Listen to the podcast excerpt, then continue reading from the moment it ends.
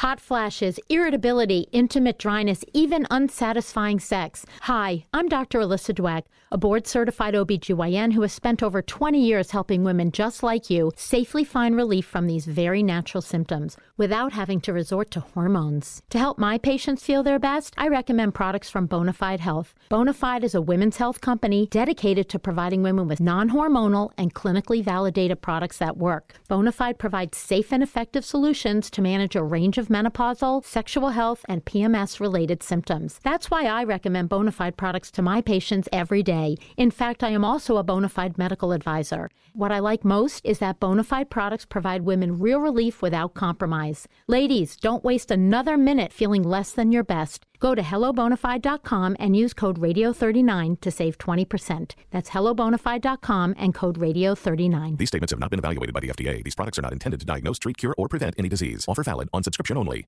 Te preocupas por la salud de tu familia y hoy un sistema inmunológico fuerte y una mejor nutrición son más importantes que nunca. Es por eso que los huevos Egglands Best te brindan más a ti y a tu familia. En comparación con los huevos ordinarios, Egglands Best te ofrece 6 veces más vitamina D y 10 veces más vitamina E, además de muchos otros nutrientes importantes, junto con ese delicioso sabor fresco de granja que a ti y tu familia les encanta. No son tiempos ordinarios, entonces, ¿por qué darle a tu familia huevos ordinarios? Solo Egglands Best. Mejor sabor, mejor nutrición, mejores huevos.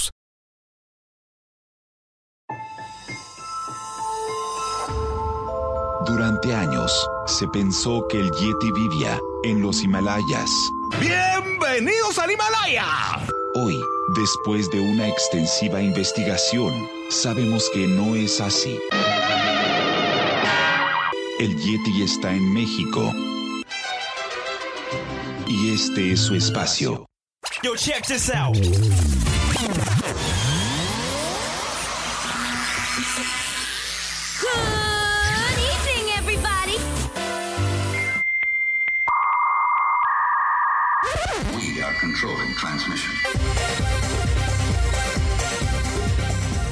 Estás escuchando la nueva temporada de La era del Yeti.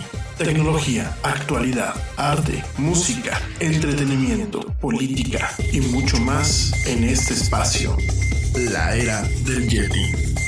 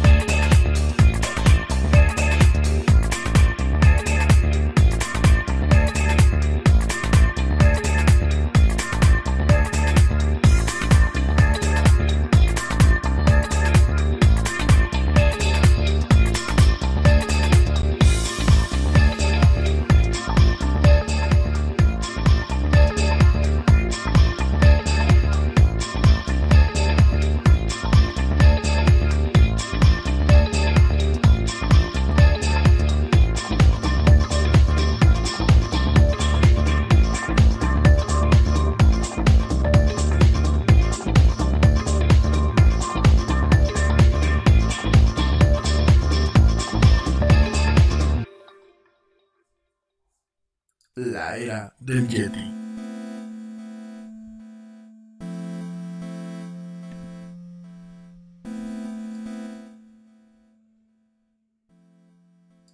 Hola, ¿cómo estás? Muy buenas tardes, muy buenas noches o muy buenos días, dependiendo desde dónde y cómo me escuches. Como siempre, te doy la más cálida, la más cordial y la más sinceras bienvenidas a esto que es el programa más de pelos de la radio, esto que se llama La Era del Yeti. Yo soy Rami Loaiza y bueno, pues muchísimas gracias por acompañarme el día de hoy jueves, jueves 16 eh, de mayo del 2019, en esta emisión en vivo, en donde nos encanta hablar de mucha tecnología, mucha actualidad y muchas otras cosas más. Gracias, gracias por acompañarme en esta transmisión en vivo a través de la plataforma Spreaker y eh, también pues en diferido a través de las diversas plataformas como lo son Spotify, iHeartRadio, Tuning, Stitcher, YouTube y por supuesto las tiendas de podcast de eh, iTunes y de Google Play. Gracias de verdad, gracias por acompañarme, gracias por esperar. Eh, tuvimos aquí un par de problemillas técnicos para poder empezar el programa, pero ya estamos aquí con ustedes. Mil, mil, mil gracias. Bueno, eh, Hoy de qué vamos a hablar. Hoy tenemos varias notas, pero principalmente el tema motor que nos va a, pues de alguna forma, abarcar el día de hoy. Eh, es el tema de cómo realmente la política contemporánea no se lleva con el tema de la tecnología.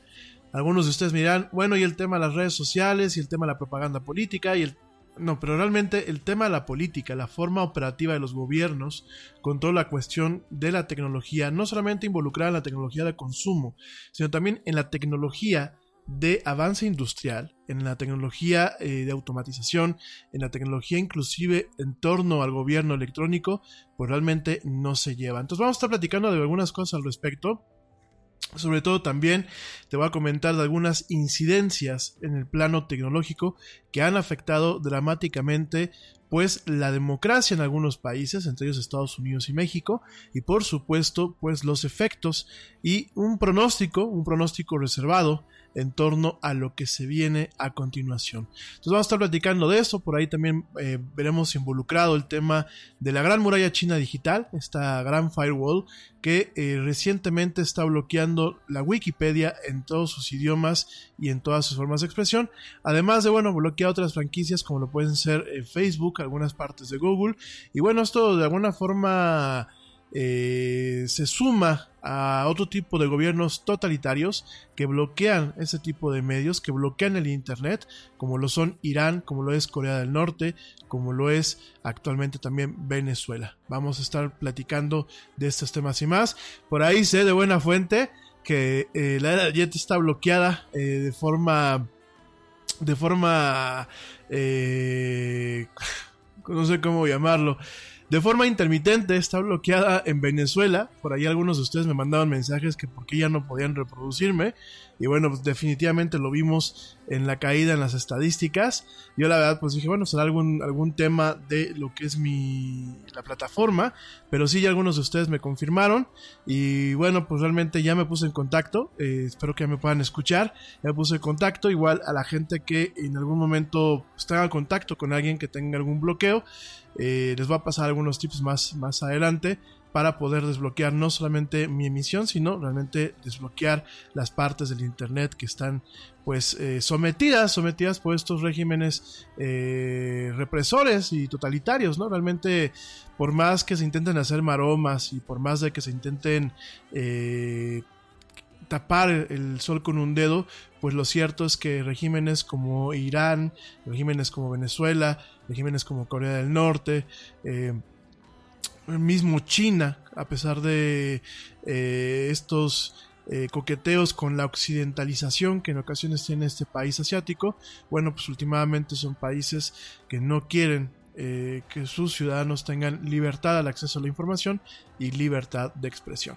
También, bueno, vamos a estar platicando acerca de eh, notas importantes de empresas en el marco de la tecnología. Por ahí, bueno, pues sacó Lenovo. Lenovo nos mostró eh, lo que es su teléfono Razor, el nuevo teléfono, bueno, de alguna forma nuevo viejo. Está tomando Motorola el factor nostalgia lo está mezclando con un tema totalmente nuevo.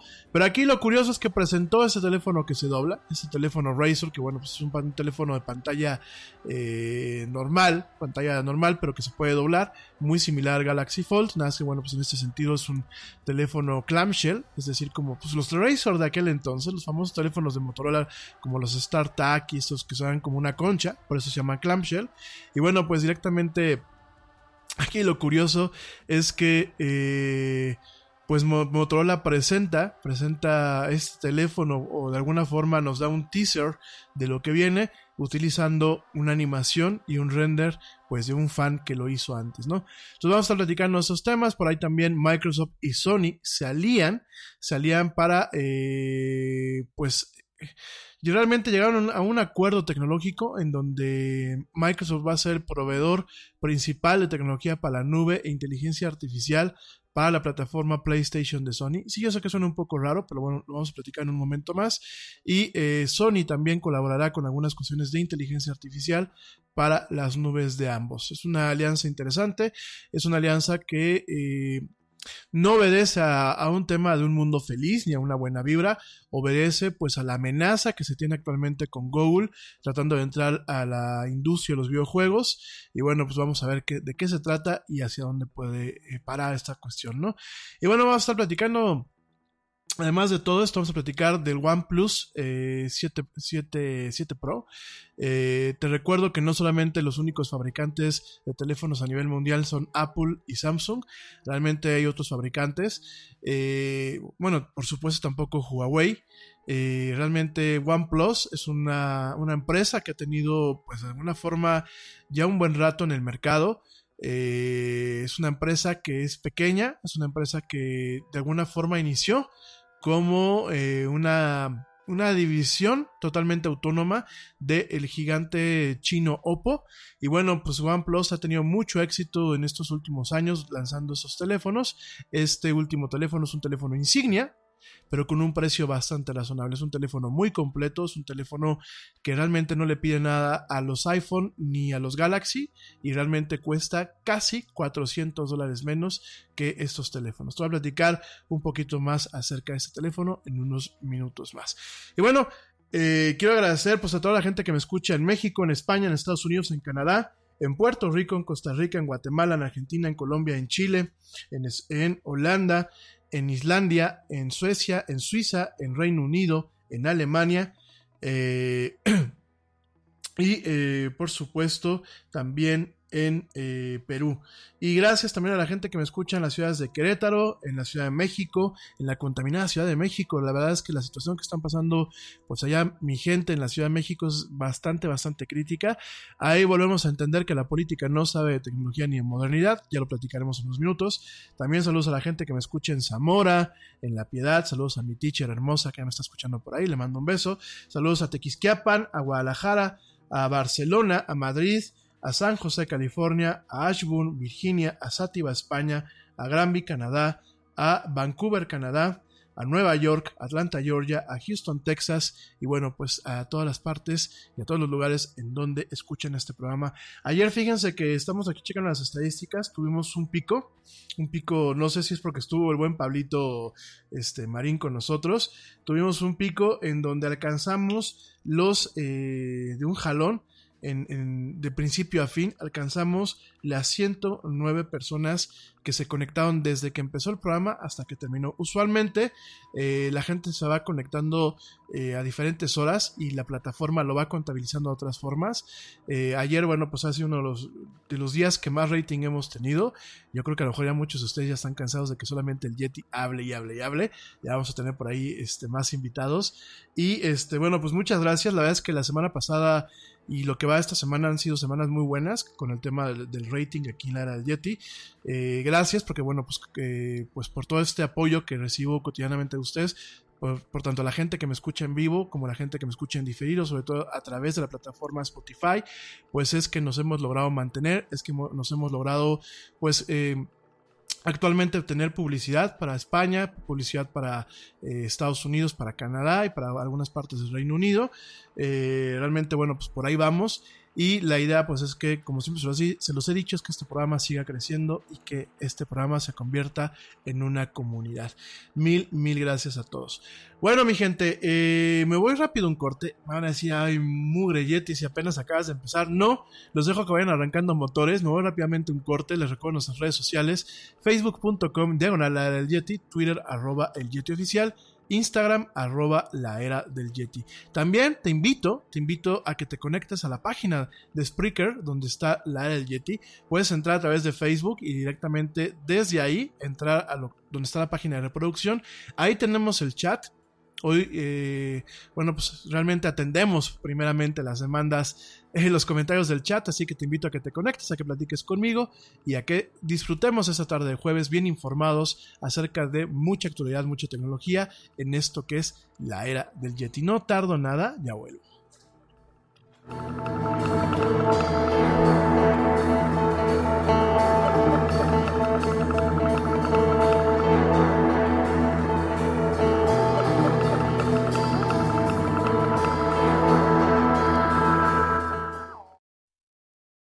Yo, check this out. Este corte también es moderno. No te vayas.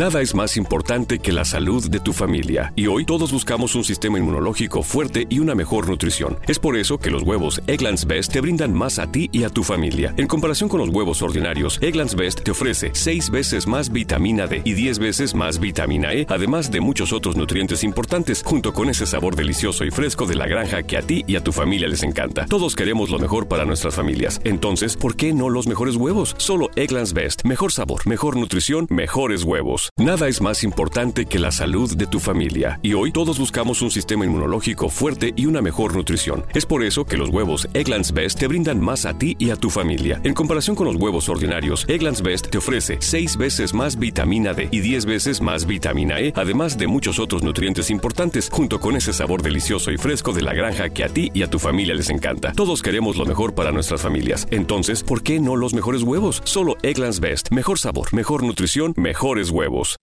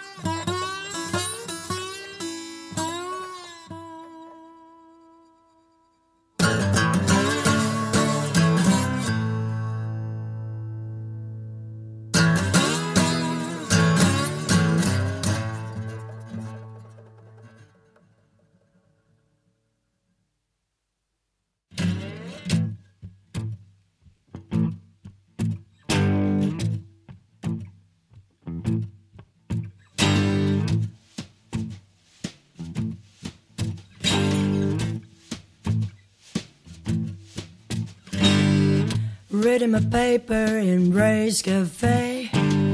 The old guy next to me is loud as day. Ramble and ramble while eating his pie. He dropped his wallet, now it's mine. Sorry, old man, but that's just the way that it is. Don't bother now. Won't have it all to worry about it.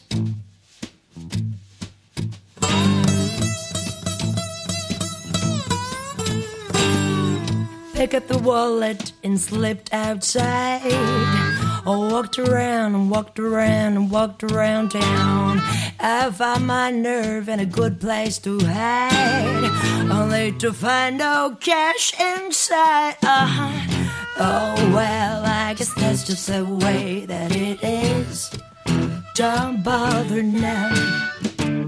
Won't have it all to worry about it.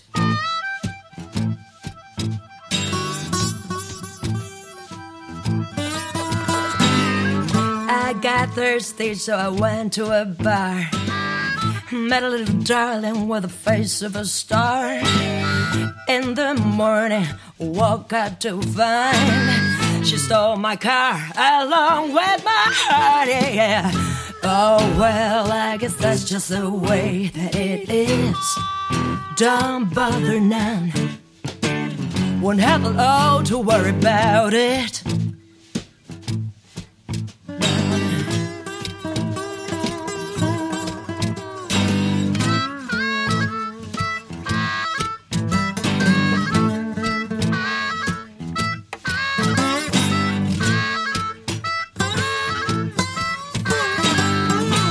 Wish you'd give me back my heart. Uh, oh well, I guess that's just the way that it is.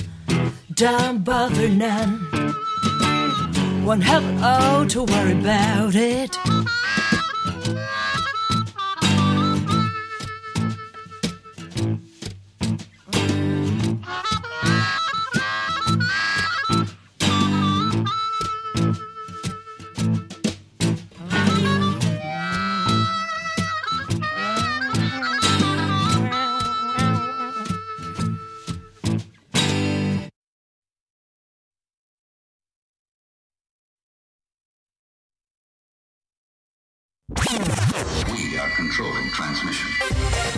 Ya estamos de vuelta en la era del Yeti.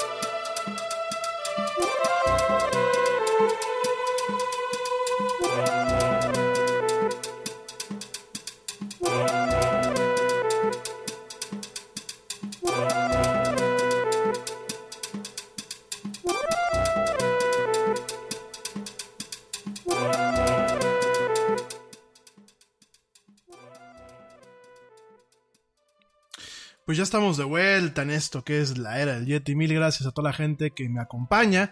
Quiero pues de una vez aprovechar para mandar saludos. Primeramente, bueno, pues saludos a la teacher Laura que me está escuchando por allí. Le mando un beso y un abrazote. También saludos a... a perdónenme, me me ando ahogando. Saludos a Ale y a Caro, les mando también un fuerte, un fuerte abrazo y un beso. Saludos a Blanquita Chaya, saludos también a Ale Dresler, que ya está por aquí conectada. Dice que bueno, pues desvelándose, escuchándome. Gracias hasta allá, hasta Berlín, querida amiga. Saludos también a Josh Onesi. Saludos también a Lu Chávez y a, Margie, y a Margie, eh, Margie, eh, de la Huerta este, del grupo de los Chavos Rucos. Bueno, muchos saludos. También saludos a, a Antonio y a Pepe Chelala. Gracias por escucharme. Por supuesto, también saludos a George de Negre, a mi buen amigo George, que ya por aquí lo estamos esperando a ver cuándo nos viene aquí a acompañar en cabina. Gracias también y un saludo al buen Ernestito Carbó. Saludos también a los papás del Yeti que luego también me escuchan. Que la mamá del Yeti, bueno, nos ha estado proponiendo algunos temas, ya los platicaremos la próxima semana. El tema por ahí del racismo y sobre todo el racismo eh, amplificado en las redes sociales, que bueno, pues es un tema que nos está cada día alcanzando y de alguna forma sofocando más en este entorno posmoderno. Bueno, pues eh, ya lo platicamos la próxima semana. Gracias también. Saludos también, pues al buen Pablito Marín, que ya me estuvo acompañando por acá. De hecho, bueno, pues este, esperemos que el próximo miércoles se anime otra vez a estar por aquí platicando eh, sobre los temas de cómics, sobre todo lo que es cultura popular. Saludos también al buen Manu Torres, que bueno, ya saben que es co-conductor de este programa. Y estamos, bueno, pues esperando a que se pueda volver a, reintegrar. esperemos que pronto por aquí esté. Saludos también a Daniela Arias, a Dani Arias, que dice, ya no me digas Dani porque después se pierde. Está bien, te digo Daniela. No, bueno. Saludos a Daniela Arias, a Dani Arias. Ah, te aguantas. Saludos a Dani Arias allá en Guadalajara. Saludos a mi amigo La Chelita Cuántica, que también me está escuchando. Saludos también a mi gente allá en Colombia, que de pronto veo que tengo más seguidores de los que yo pensaba. Gracias por las invitaciones. Eh, sobre todo a mis amigas allá que me, mandan mensajes desde, la, desde Barranquilla, desde Cali, desde, desde Cartagena, y desde Cartagena y sobre todo desde Bogotá. De verdad, mil gracias. Yo espero que pronto me pueda dar una vuelta por allá. También saludos a mis amigas y amigos ticos allá en Costa Rica, la hermosa Costa Rica, que la verdad es un país, eh, yo creo que todos los países de América Latina son muy bonitos y muy hermosos. Cada uno tiene lo suyo. Eh, Colombia tiene muchos paisajes y tiene muchas reservas naturales, tiene gente muy bonita. También, por supuesto, Costa Rica, pero Costa Rica lo que hay que reconocerle es este cuidado jogador por eh, mantener lo que es totalmente su ecología. O sea, realmente es algo digno de reconocerse. han tomado muchas medidas los últimos gobiernos para realmente tratar de disminuir lo más posible lo que es su huella de carbón, lo que es su huella contaminante. Realmente están con un plan muy progresista en torno a cuidar su medio ambiente, en torno al futuro. Entonces, bueno, les mando un fuerte abrazo y un saludo allá a Costa Rica. Por supuesto, a mi gente allá en Argentina, también un fuerte abrazo y un saludo muy fuerte este y muy muy sincero y muy cordial. Y eh, gente que bueno pues por aquí también luego me anda mandando mensajes. Ah por supuesto a Moni Castillo. Gracias mi Moni. A mi amiga Erika también le mando un fuerte abrazo y, un beso. Eh, por supuesto también. Pues gracias a mi amiga Prima que pues, está allá en la Ciudad de México. Le mando un fuerte beso un fuerte un fuerte abrazo y muchos besos a mi amiga Primavera. Y bueno les mando saludos en general este, gente que, bueno, pues me ha estado escribiendo esta, semana, que no he podido saludar, a Wendy Ángeles Rivera, a Héctor Rodríguez, a Charlie Rodríguez, a Rocío Hernández, a eh, Pepe Toño Serrano, a Marce Silva, a eh, Juan, eh, Juan Sosa Miranda, a Gloria Magallanes, a Pedro Peregrino, a José Antonio Rodríguez Ortiz, a Pablo Romero, a Juan Carlos Almanza, a eh, Sofía Sorcia Martínez, a Juan Pablo Villegas, a Pablo Villegas, a Carlos Valverde, a Leticia Cabrera, a Gustavo eh, González, a Carmen eh, Huergo, a Isaí Chico, a Pepe ja, Villa Villa, bueno, así se pone aquí en, Messenger, a Marta Díaz, a Patricia Arellano, a Marcela Aguilar, a Wilmer, Wilmer Mendoza, saludos a Wilmer Mendoza y hasta Colombia, Anita Villalobos, a eh, Patricio Azcárraga, ¿será Azcárraga de la familia Azcárraga? Bueno, pues hay que lo vean con el chisme cuando mal hablo, de la televisora. Este, también saludos, perdón, saludos a eh, Andrea Osorio. Ya te contesté la duda que tenías, ahora quise pasar al aire, espero que te haya quedado resuelta. Saludos a Raquel Aguilar Reyes, a eh, eh, Juan Miranda, a Jorge Emilio Frade, a Denis Rojas, a Nicolás Cruz, a Ian Michael, a Olaf Mendoza, a eh, Polo Collins, saludos también a Inés Campos, a Raúl Chaparro, a Juan Carlos Lizárraga, a Luis eh, Jiménez, a Edgar García, a Carlos Palomeque, a Paul Brian Vargas, a David Carrizales, a eh, Iván Moreno, Cintia de Gutiérrez, Yupis Ramos, Nadia Rodríguez y por último a Alicia Delgado. Gracias, gracias de verdad a todos ustedes que me, me están mandando eh, mensajitos y que me, bueno, pues este, me mandan algunas preguntas, algunas sugerencias. Muchísimas, muchísimas gracias. Bueno, pues vamos a empezar, vamos a empezar con, con la agenda del día de hoy. Ya vamos bien tarde, ¿eh? Fíjense que este... La verdad es que sí, sí hay una maldición los jueves. Yo, afortunadamente muchos de ustedes me están escuchando muchas veces en diferido, pero no sepan los jueves de verdad cómo se nos atraviesa. Si no es un cliente que llama de última hora, si no es que yo tengo alguna, alguna cita o alguna junta, si no es que falla el internet, si, bueno, es este un despapalle. Fíjate que te quiero platicar que eh, de acuerdo a a, una, a un estudio, a una- un estudio una empresa que se llama es, es, Nu- es, eh, Esgunlar, perdónenme, Esgunlar, que es una compañía internacional que ayuda a todo tipo de empresas, es una consultora a transformarse digitalmente.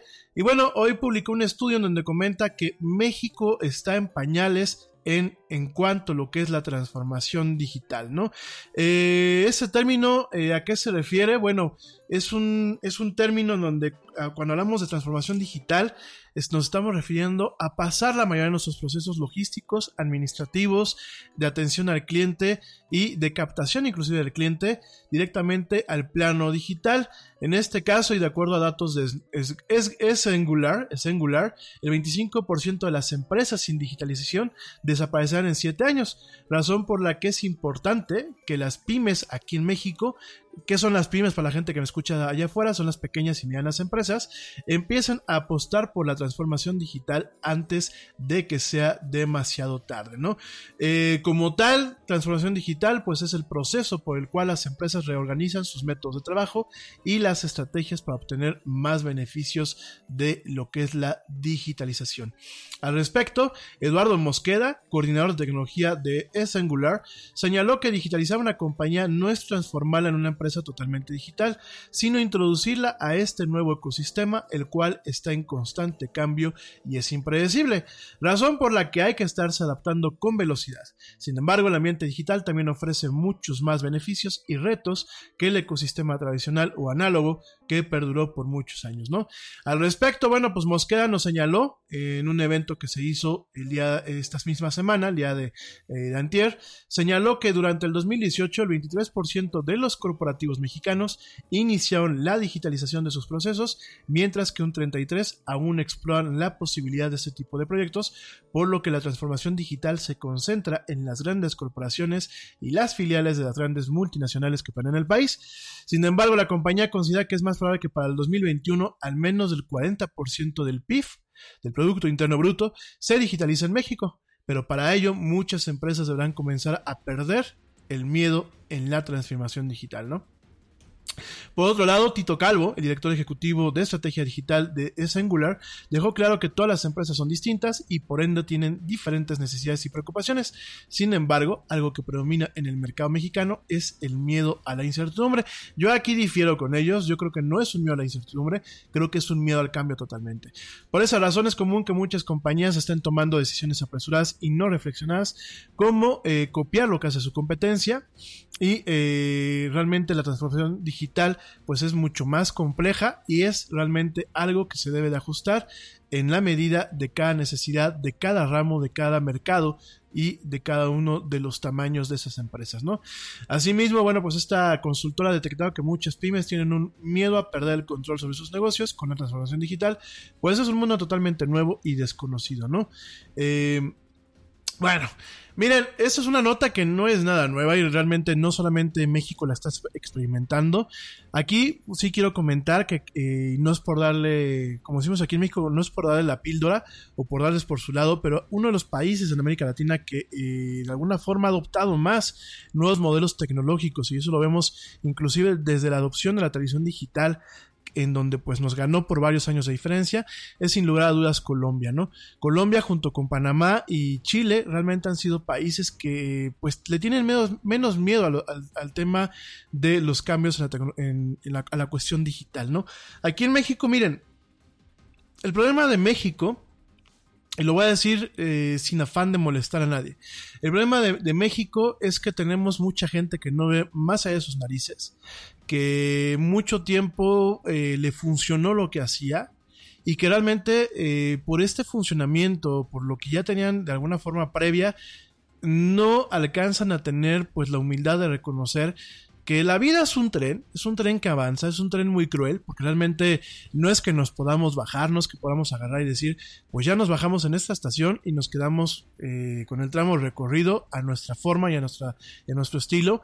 Realmente la vida y en torno al avance científico y al avance tecnológico es un tema, es un tren que no para, es un tren que no tiene piedad y en México traemos varios problemas que mandan desde la cultura eh, propia al mexicano.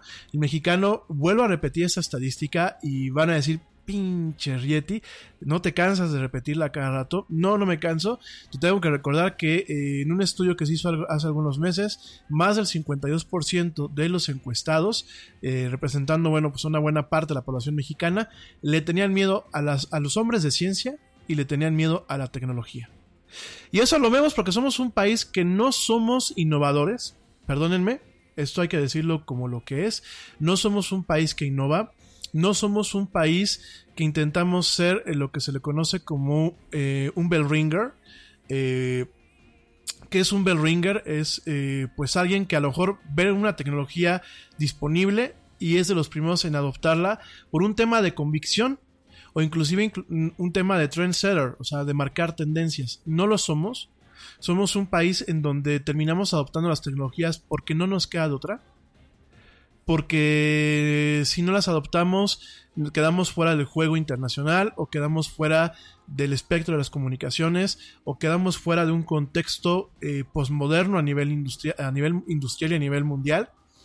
Pero nunca hemos hecho un tema de ver lo que está pasando allá afuera y decir, o creo algo que se le equipare o sobrepase este tema o que vaya vinculado o sencillamente lo adopto antes de que los demás lo empiecen a adoptar.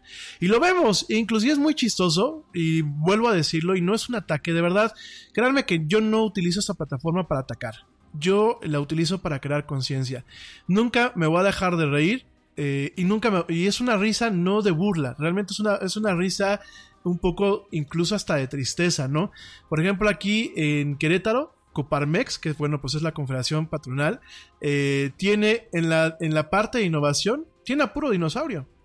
Puro dinosaurio que cuando es el comité de innovación, y me ha tocado estar en esos desayunos, se burlan de la nube, se burlan de la automatización, sale un señor muy prepotente, cada vez que va alguien a mostrar algo, sale un señor muy prepotente a burlarse, un señor que bueno, pues yo creo que me duplica la edad, y la verdad es ridículo que ese tipo de personas estén en el tema de la innovación. Pero sin embargo, volteas a ver México completo y te vas a dar cuenta que es, es prácticamente eso, ¿no? Tenemos a gente que se quedó en los años 80 o se quedó en los años 70. Tenemos a gente que no tiene un interés de aprender. Tenemos a gente que no tiene un, un interés de tirar para adelante se escudan detrás de este dicho estúpido de que perro viejo no, no aprende trucos nuevos. Yo conozco gente que a sus 100 años están aprendiendo cosas nuevas. Por supuesto es un tema de voluntad, por supuesto es un tema de actitud y es un tema de comodidad y es un tema, eh, inclusive me atrevo a pensar, de caer en una cierta, eh, pues, gerontocracia en donde pues ya muchas gentes dicen yo tengo mi empresa de esta forma a mí me funcionó 20 años la forma en la que hice las cosas y no va a venir nadie a decirme que las cosas funcionan de otra forma porque yo lo implementé así y así funcionan y no me da la gana aprenderlo. Y es de verdad súper irónico y perdónenme si la gente que me levanta las cejas cada vez que toco el caso de Coparmex, porque si estamos hablando de uno de los motores en torno a lo que es pues la parte de la industria, eh, la iniciativa privada aquí en México, en donde tenemos estos dinosaurios, porque pues es la palabra, y no me refiero solamente a la edad, me refiero a la edad mental y a la actitud que tienen, ¿no? De verdad es que es indignante ir a una de esas eh, pláticas del Comité de Innovación, donde constantemente se están burlando o, llegan, por ejemplo, los, chavos de alguna universidad a presentar pues algún proyecto como tipo startup y están todos con los celulares y están todos perdiendo el tiempo. La verdad es muy molesto, es muy desagradable, es de verdad indignante que esta gente se diga que están en un comité de innovación y realmente no innoven nada. Y realmente se casen con esquemas, se casen con cuestiones, o sencillamente como alguien me dijo en algún día, yo no tengo por qué saberlo porque para eso tengo gente contratada. Ah, qué padre. después te quejas cuando te dejan fuera la jugada o cuando no entiendes algo y quieres volver a echar todo para atrás, ¿no? Entonces, eh, el tema es México eh, a pesar de su privilegiada posición geopolítica, México, a pesar de toda la riqueza que se tiene, a pesar de los talentos que tenemos, es un país que en muchas cosas yo creo que superamos en cuestión de actitud eh, mental y de edad mental, superamos a un país como Japón. En donde, bueno, Japón ahorita tiene un problema en donde pues la parte de su población que tiende hacia la tercera edad es mucho más amplia que la parte joven. Y en Japón existe, a pesar de lo avanzado que es el país, todavía existe una gran lucha entre lo que es la parte conservadora y la parte moderna. Y en México tenemos un tema en donde la parte conservadora sigue muy cargada.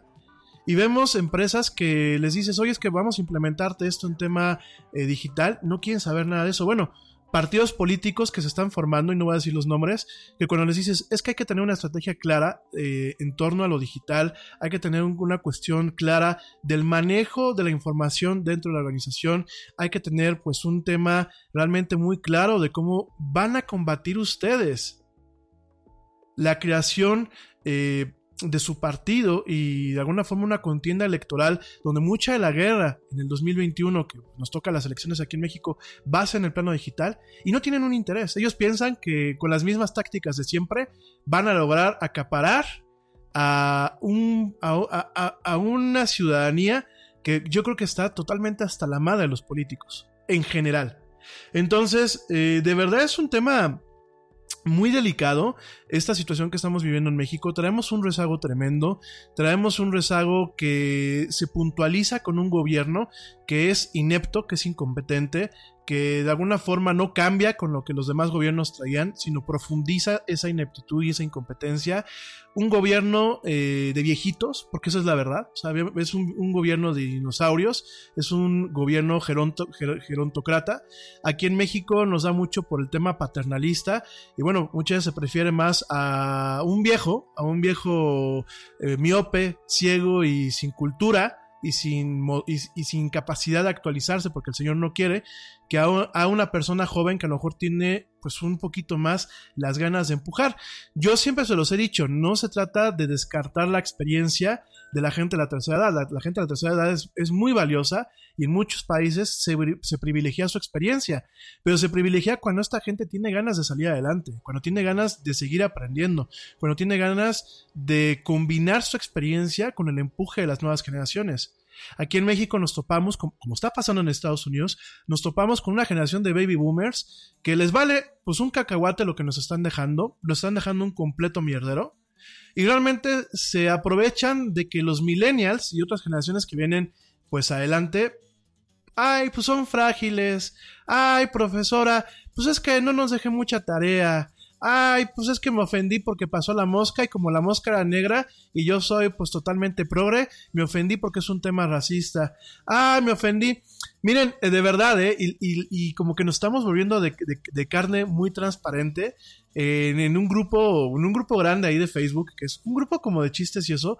Suben el otro día eh, la figura de un, de, un, de un personaje político aquí, este, y lo suben. La verdad es que el pobre para empezar, digo, no voy a cuestionarlo, ni siquiera lo voy a mencionar, porque se echaba a perder mi programa, ¿no? Pero es un cuate que no se sabe ni vestir, no sabe ni hablar, a pesar de toda la trayectoria que ya tiene, digo, hay que reconocerle que pues algo ha hecho, además de estudiar y estar como fósil en la universidad, pues algo ha hecho.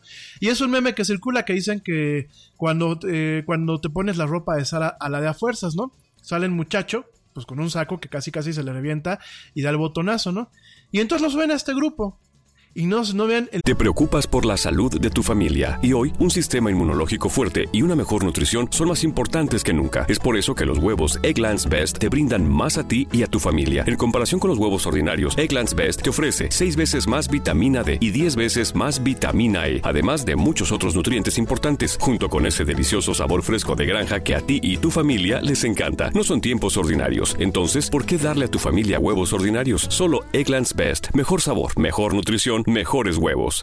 London Stock Exchange Group is here to be your essential global markets infrastructure and data partner, where open isn't just a platform, but a philosophy, giving you the freedom to make your mark in the world. LSEG, open makes more possible. Un montón de gente que se sintió ofendida por un meme. Por un meme, últimamente, de un, de un cuate político. O sea, eh, es muy somos muy hipócritas los mexicanos porque si nos podemos reír de cuando hay temblores, de cuando hay desgracias en otros países, de cuando se muere alguien, ah, pero que no se suba de un político con el que a lo mejor yo puedo hacer clic sencillamente por sentirme diferente. Puta, porque la gente se ofende. Y fíjense que en muchos de este, eh, en mucho, eh, este tema de la facilidad que tenemos para ofendernos hoy en las nuevas generaciones, pues sencillamente estamos llegando a un impasse en donde realmente ni dejamos que haya un avance eh, programático de lo que es eh, la sociedad, de lo que es la infraestructura industrial, de lo que es la infraestructura tecnológica, ni lo permitimos, ni, ni, ni ¿cómo se llama? Ni realmente eh, nos casamos, o sea, no tomamos lo bueno del pasado, ni queremos tomar lo prometedor del futuro. O sea, estamos en un limbo. Estamos en un limbo y lo estamos viendo cuando vemos un plan nacional de desarrollo en donde solamente eh, de 200 y cacho páginas, solamente 5 renglones eh, hablan de tecnología y actualidad. Estamos viendo en donde mientras que otros países están buscando a tope el tema de la innovación en energías alternativas. Aquí pues todavía queremos utilizar el petróleo y el carbón. Estamos viendo en otros países donde realmente se fomentan la parte de ciencia, de matemáticas, eh, de tecnología, de medicina, de todo lo que son ciencias formales desde niveles muy básicos. Y aquí pues tenemos una reforma mal llamada reforma educativa que de entrada pues premia premia a la huevonés de los profesores y premia al clientelismo y a los sindicatos que realmente rigen aquí lo que es la educación en México, ¿no? Y premia el atraso.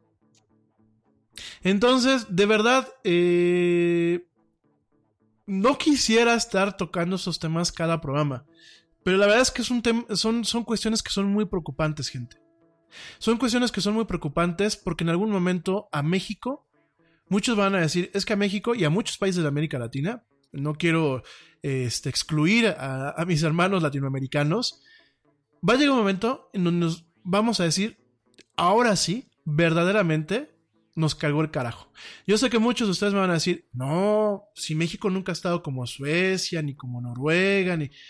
Nunca ha estado, sencillamente porque la mentalidad del ciudadano mexicano no va en torno a una mentalidad nórdica no es un tema de políticos ni es un tema de gobiernos, es un tema de mentalidad.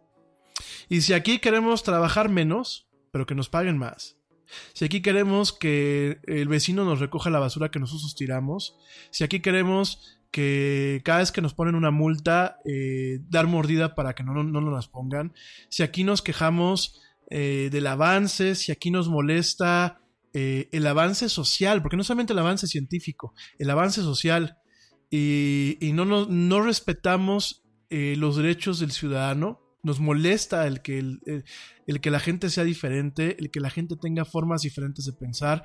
Nos molesta el que si el vecino es gay, este, pues esté con su pareja gay. O sea, aunque a nosotros no nos afecte, ya nos molesta.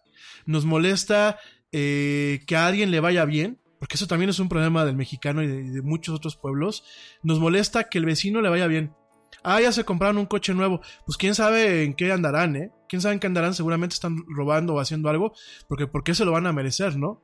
Nos molesta que se vayan de vacaciones. Mucha gente me ha tocado ver. Ay, ¿por qué se alargaron estos de vacaciones? Pues porque trabajaron. Y créanme que eh, parte del éxito de las eh, sociedades modernas es que dejan de estar encima de lo que hace o deja de hacer el prójimo, se preocupan por ser buenos ciudadanos, se preocupan por trabajar, se preocupan por cumplir con su parte, se preocupan por realmente hacer las cosas como se deben, por ser ciudadanos de bien, no solamente de dientes para afuera, decir, ja, soy un ciudadano de bien. Y ponerme en el Facebook a decir, oh, sí, trabajo 24 horas y pago mis impuestos y soy un ciudadano de bien. No, sino realmente ser un ciudadano de bien con acciones, gente. Ser un ciudadano de bien eh, con la forma en la que nos manejamos. Y parte de la forma en la que nos manejamos es respetar las libertades de los demás. Respetar que la gente viva como quiera vivir sus vidas mientras no afecten a terceras personas. Respetar el avance científico, respetar el avance tecnológico, respetar el avance literario, aunque no vayamos de acuerdo con ese tipo de cuestiones. Aquí hablamos de transgénicos y la gente bueno, me, tocó a alguien en, un evento y se los juro, no es mentira, que cuando habla de transgénicos se puso a persignarse como si yo estuviese hablando del demonio, ¿no? Entonces, de verdad el tema de cómo México no está en la transformación digital es un tema que en algún momento nos va a pasar una factura tan grande y tan desagradable que, como dice mi madre, nos vamos a quedar jalar una oreja y no nos vamos a alcanzar la otra. Entonces, eh, más allá de ofendernos y más allá de estar perdiendo el tiempo con que si el vecino se limpió la cola, con que si el vecino le va bien, si le va mal, con que esperando a que el gobierno haga milagros, porque el gobierno jamás va a hacer milagros, porque a, nos gusta o no nos gusta es una democracia y la clase política, aunque solamente sea una, sin importar color o partido, eh, emana de lo que es la ciudadanía. Constantemente va llegando gente a las filas de los partidos políticos que emanan una ciudad de la ciudadanía. Si nosotros como ciudadanos realmente no nos ponemos las pilas, si realmente no tenemos un cambio catártico de nuestras formas de ver el mundo, de, de, de, de exigir al gobierno. No podemos defender a un gobierno, gente, son nuestros empleados. El gobierno no es Dios, ni es eh, el Mesías que nos va a salvar. Perdónenme, gente. Y ni el más bueno, digo, porque este es malo, pero ni el más bueno lo va a hacer. No se le puede defender. A un gobierno se le, se le vigila, se le controla, se le piden cuentas, así está haciendo un buen trabajo. Los grandes directores en las empresas se les están constantemente pidiendo cuentas, aunque hagan un buen trabajo, gente. ¿Ustedes cómo creen que vive un Elon Musk? ¿Cómo vive un, Mark Zuckerberg? Un, este, un Tim Cook?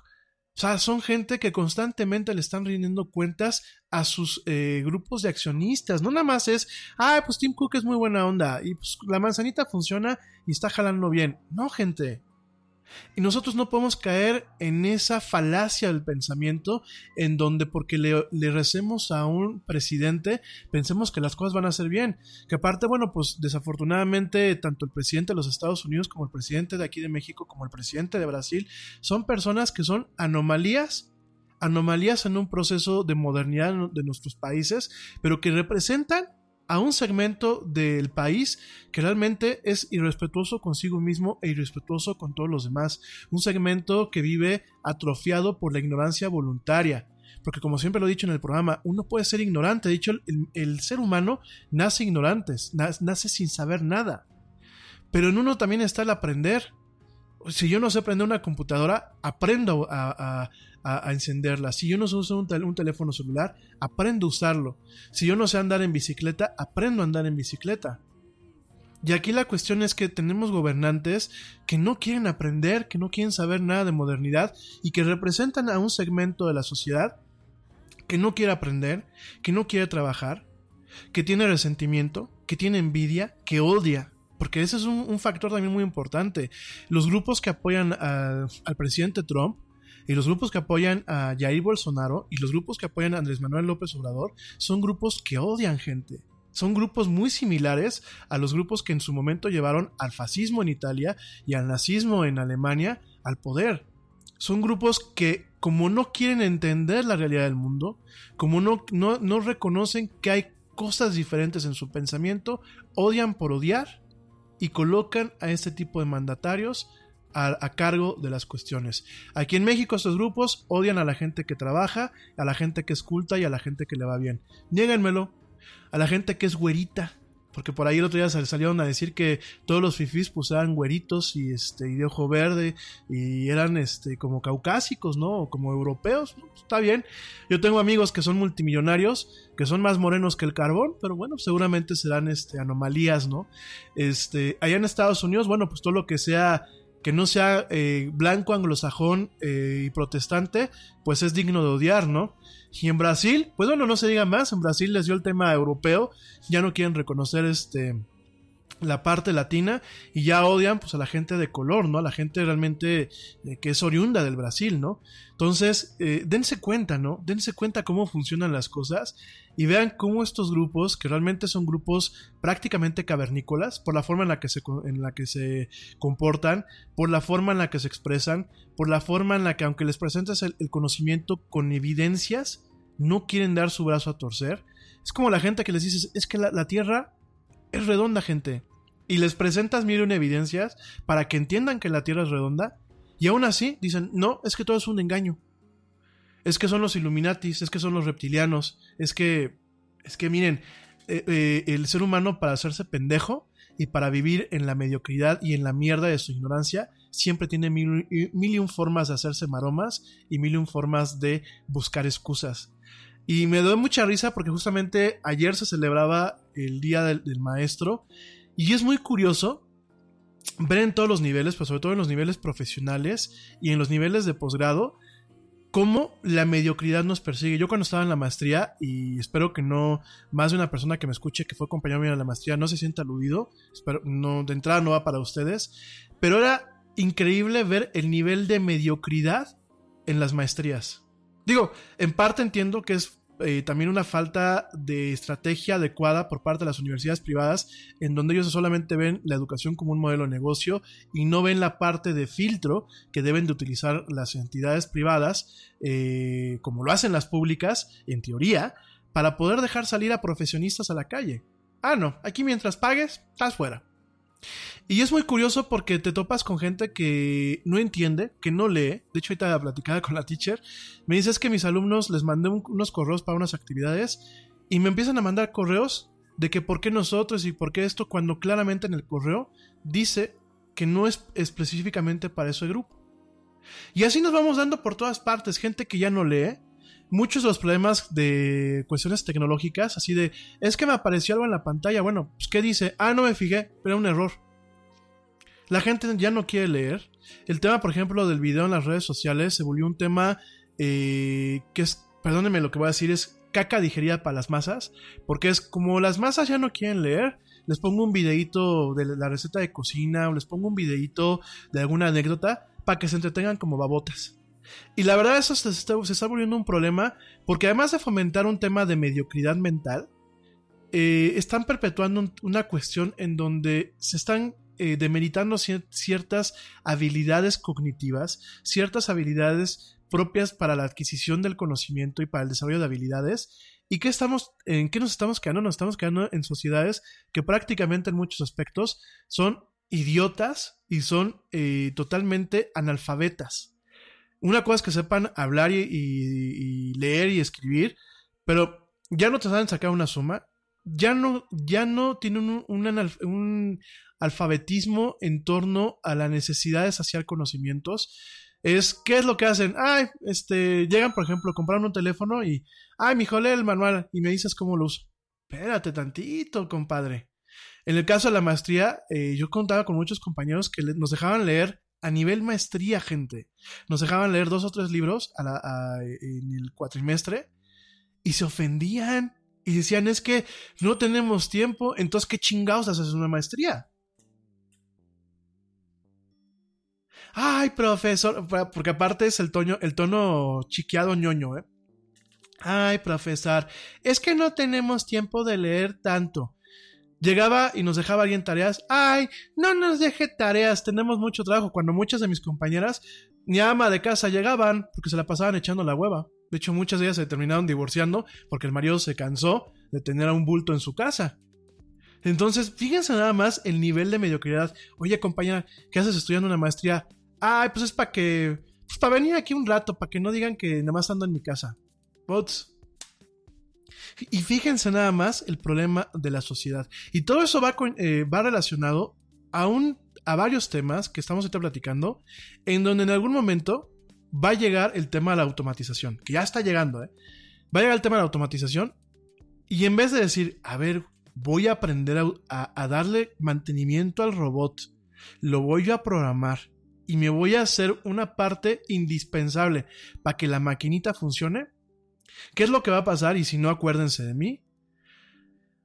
Van a empezar las plantas a automatizarse totalmente, la gente no va a querer capacitarse y ¿qué va a pasar? Van a agarrar y van a empezar a hacer huelgas y, empezar a hacer marchas y empezar a hacer desmadres porque malditos robots, Claro, malditas empresas, este, lo único que quieren es explotarnos y como ya no pudieron explotarnos, pues ya, ya pusieron robots. Ay, malditos millennials, claro, es como si saben de redes sociales y yo como no sé, pues ya me corrieron.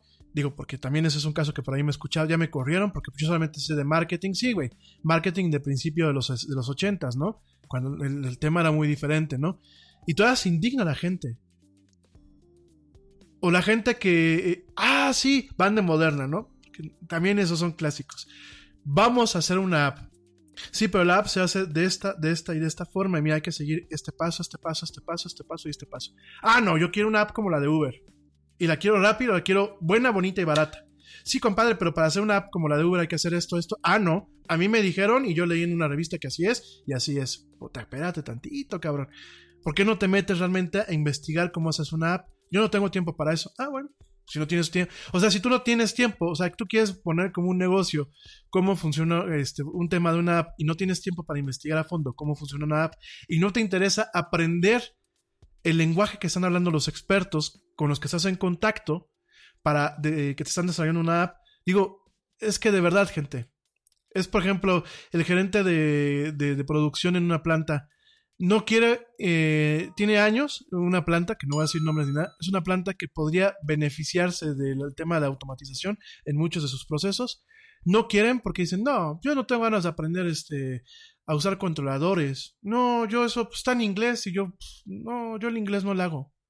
Ay, no, automatizar esto, pues ¿para qué si manualmente yo le pico a las máquinas y ya jalan? Y cuando llega un momento en que la automatización realmente se vuelve un tema en donde se optimizan procesos y se optimizan costos y alguien diga, pues se tiene que tomar el tema de la optimización, van a agarrar cuando los corren y van a decir, ah, pinche gente, nos corrieron, son unos ojetes, nunca este, eh, pusieron ya robots o pusieron programas para hacer lo que nosotros hacíamos.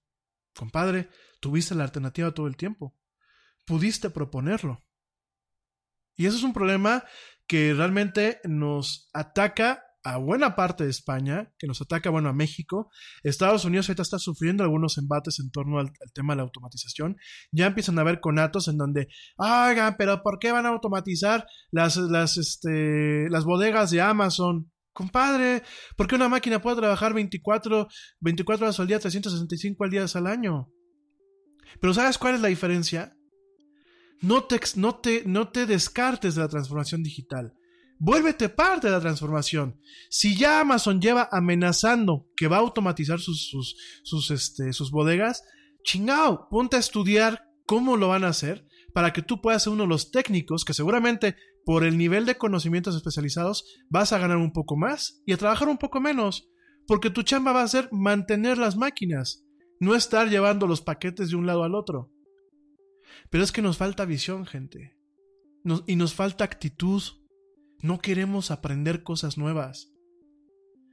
Este, para finalizar eh, y, cambiar, a cambiar otros temas, porque por aquí va la tesitura de este, de, este, eh, toda la agenda del día de hoy y parte de la agenda de la próxima semana, ¿no? Miren, eh, somos tan, tan tan jodidamente retrógradas en, países como el nuestro. Y no estoy vendiendo mal a mi país, porque mi país es muy talento. Hay gente con muchísimo talento, hay gente con muchísimas ganas, hay gente con muchísimo potencial. Tenemos todo para comernos. Es más, Latinoamérica podría ser una potencia, y no lo digo de dientes para afuera. Pero chingado, nos encanta autosabotearnos. ¿Y saben qué? No voy más lejos. Brother, este, me dice el otro día alguna persona, ¿no? Brother, ¿Le vas a caer mañana a una fiesta? No, no puedo. ¿Cómo que no puedes? No, tengo que trabajar el domingo. Ay, güey, no manches, no te vas a hacer. ¿Quieres tú nada más estar este, con, con, ¿cómo se llama? Con, la, con las palas de, de dinero, cabrón. No, tengo que trabajar. Ah, pinche sangrón. Brother, este, ¿cómo andas? Bien, pues ando estudiando aquí un tema en línea. Ay, no, qué ñoño. ¿Cómo estudiando un tema en línea? Bueno, ¿qué fue lo que otro día me dicen? ¿No tienes novia? Hace, unos, hace unos meses alguien me dijo, no tienes novia porque es un ñoño. y otra persona le dice a una, a una, amiga, ay no, este, ¿por qué te juntas con el Ramin si es bien pinche ñoño? O sea, eh, en países como el nuestro, el, el, que uno pueda ni siquiera presumir, porque yo no presumo mis conocimientos, yo siempre se los comento, lo que sé, lo comparto de buena gana. Eh, por supuesto, yo estoy en un proceso de aprendizaje continuo, o sea, yo no dejo de aprender, eh, no me caso con los conocimientos, me he dado cuenta que en el camino muchas veces lo que hoy es válido, el día de mañana a lo mejor deja de ser válido o a lo mejor hay formas de validarlo eh, diferentes. Y es muy curioso, ¿no? Que en un país como el nuestro es, ah, es el ñoño, no, pues es, malo, ¿no? De hecho, alguien me decía, me decía hace algunos ayeres, tú no ligas, güey, porque sabes muchas cosas. A las mujeres las espantas. Puta, o sea, gracias por el favor que se le hace a una mujer, porque entonces les están diciendo, y vino de una mujer, ¿eh? No vino de un, hombre. les están diciendo ustedes mismas pendejas que solamente sirven para cuidar la casa, porque eso es, esa es la, ese es el, sentimiento. Y además es, pues, ay, güey, pues como sabes mucho, asustas. No, puta, pues es como, entonces yo no voy a la escuela porque los maestros me asustan porque saben más que yo. O yo no atiendo una conferencia de Bill Gates, o atiendo una conferencia de Jeff Bezos, o atiendo una conferencia de Carlos Slim, porque como son gente más exitosa y que saben más que yo, pues entonces me dan miedo, ¿no? Y si mi novia sabe más que yo, porque es maestra, o porque es científica, o porque en su, en su rama eh, tiene maestrías y doctorados, entonces yo me tengo que sentir mal porque, pues, ¿cómo va a saber más que yo, no? Fíjense nada más. Y, de verdad, gente, son cuestiones que son parte, parte de lo que es un tema de autosabotaje. Y es un tema de autosabotaje en donde realmente no nos estamos dejando salir adelante y va a llegar un momento en que nos vamos a topar en una coyuntura en donde vamos a decir, paz su madre, cabrón estamos jodidos. Estamos jodidos porque no supimos capitalizar lo que es la campana eh, demográfica, que bueno, ya lo platicamos en otro programa, en donde pues, realmente tenemos generaciones jóvenes que podríamos potencializar.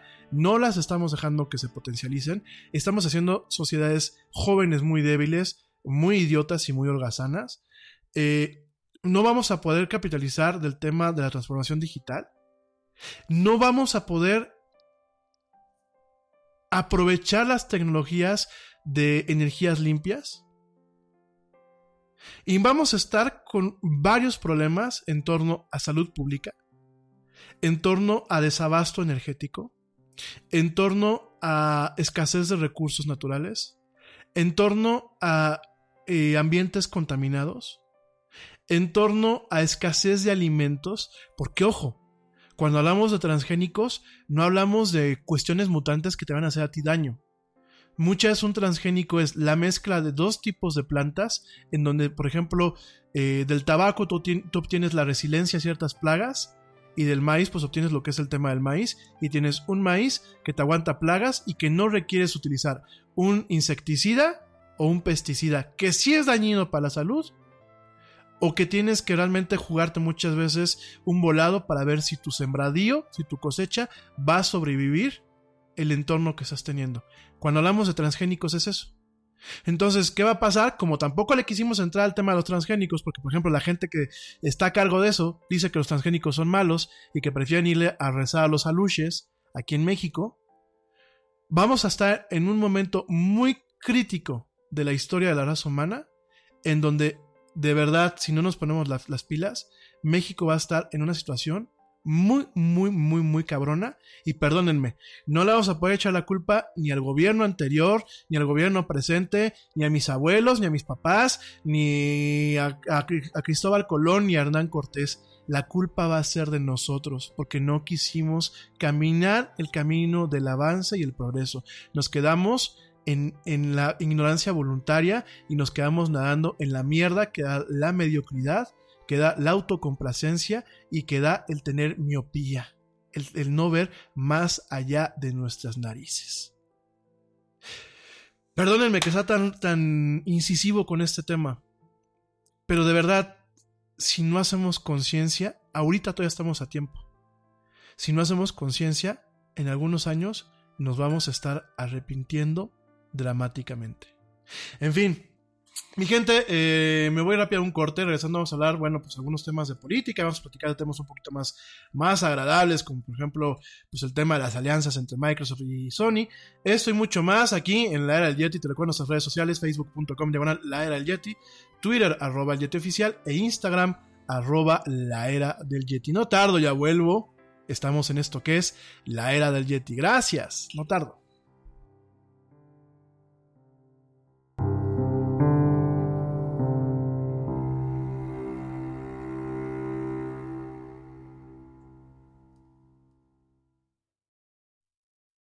Check this out.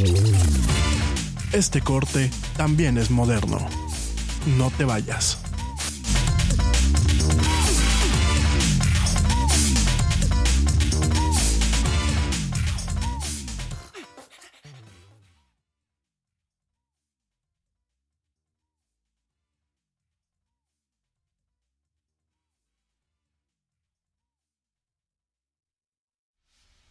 Nada es más importante que la salud de tu familia, y hoy todos buscamos un sistema inmunológico fuerte y una mejor nutrición. Es por eso que los huevos Egglands Best te brindan más a ti y a tu familia. En comparación con los huevos ordinarios, Egglands Best te ofrece 6 veces más vitamina D y 10 veces más vitamina E, además de muchos otros nutrientes importantes, junto con ese sabor delicioso y fresco de la granja que a ti y a tu familia les encanta. Todos queremos lo mejor para nuestras familias. Entonces, ¿por qué no los mejores huevos? Solo Egglands Best. Mejor sabor, mejor nutrición, mejores huevos. Nada es más importante que la salud de tu familia. Y hoy todos buscamos un sistema inmunológico fuerte y una mejor nutrición. Es por eso que los huevos Egglands Best te brindan más a ti y a tu familia. En comparación con los huevos ordinarios, Egglands Best te ofrece 6 veces más vitamina D y 10 veces más vitamina E, además de muchos otros nutrientes importantes, junto con ese sabor delicioso y fresco de la granja que a ti y a tu familia les encanta. Todos queremos lo mejor para nuestras familias. Entonces, ¿por qué no los mejores huevos? Solo Egglands Best. Mejor sabor, mejor nutrición, mejores huevos.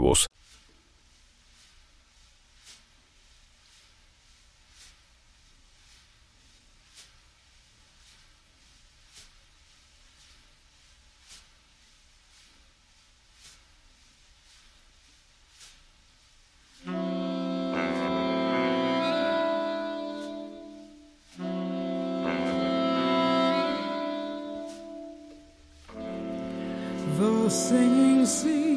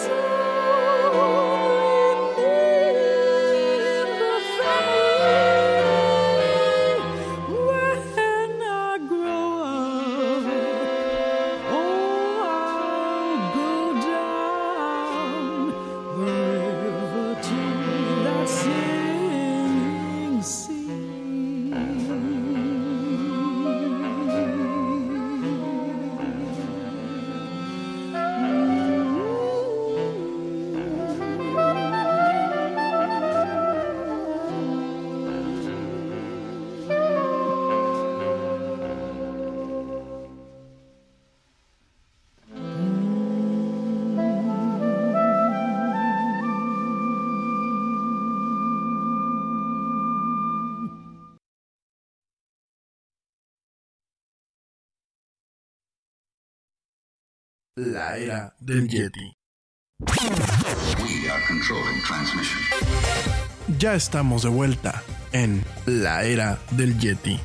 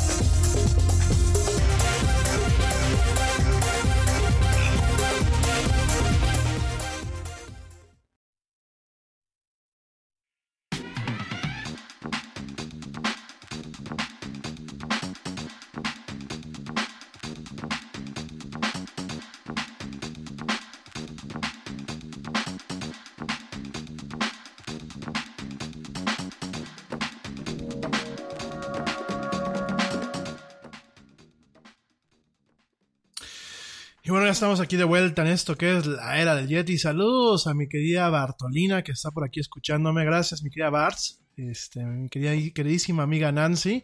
Que bueno, si están buscando una contadora de nivel profesional y muy cumplida aquí en Querétaro, pues mándenme un mensaje y yo les recomiendo el camino adecuado con ella, super contadora que, por cierto, querida amiga, pues me debes por aquí eh, una, bueno, varias visitas aquí a cabina para que nos platiques del de, tema fiscal las nuevas tecnologías. Ojalá que un día me puedas acompañar.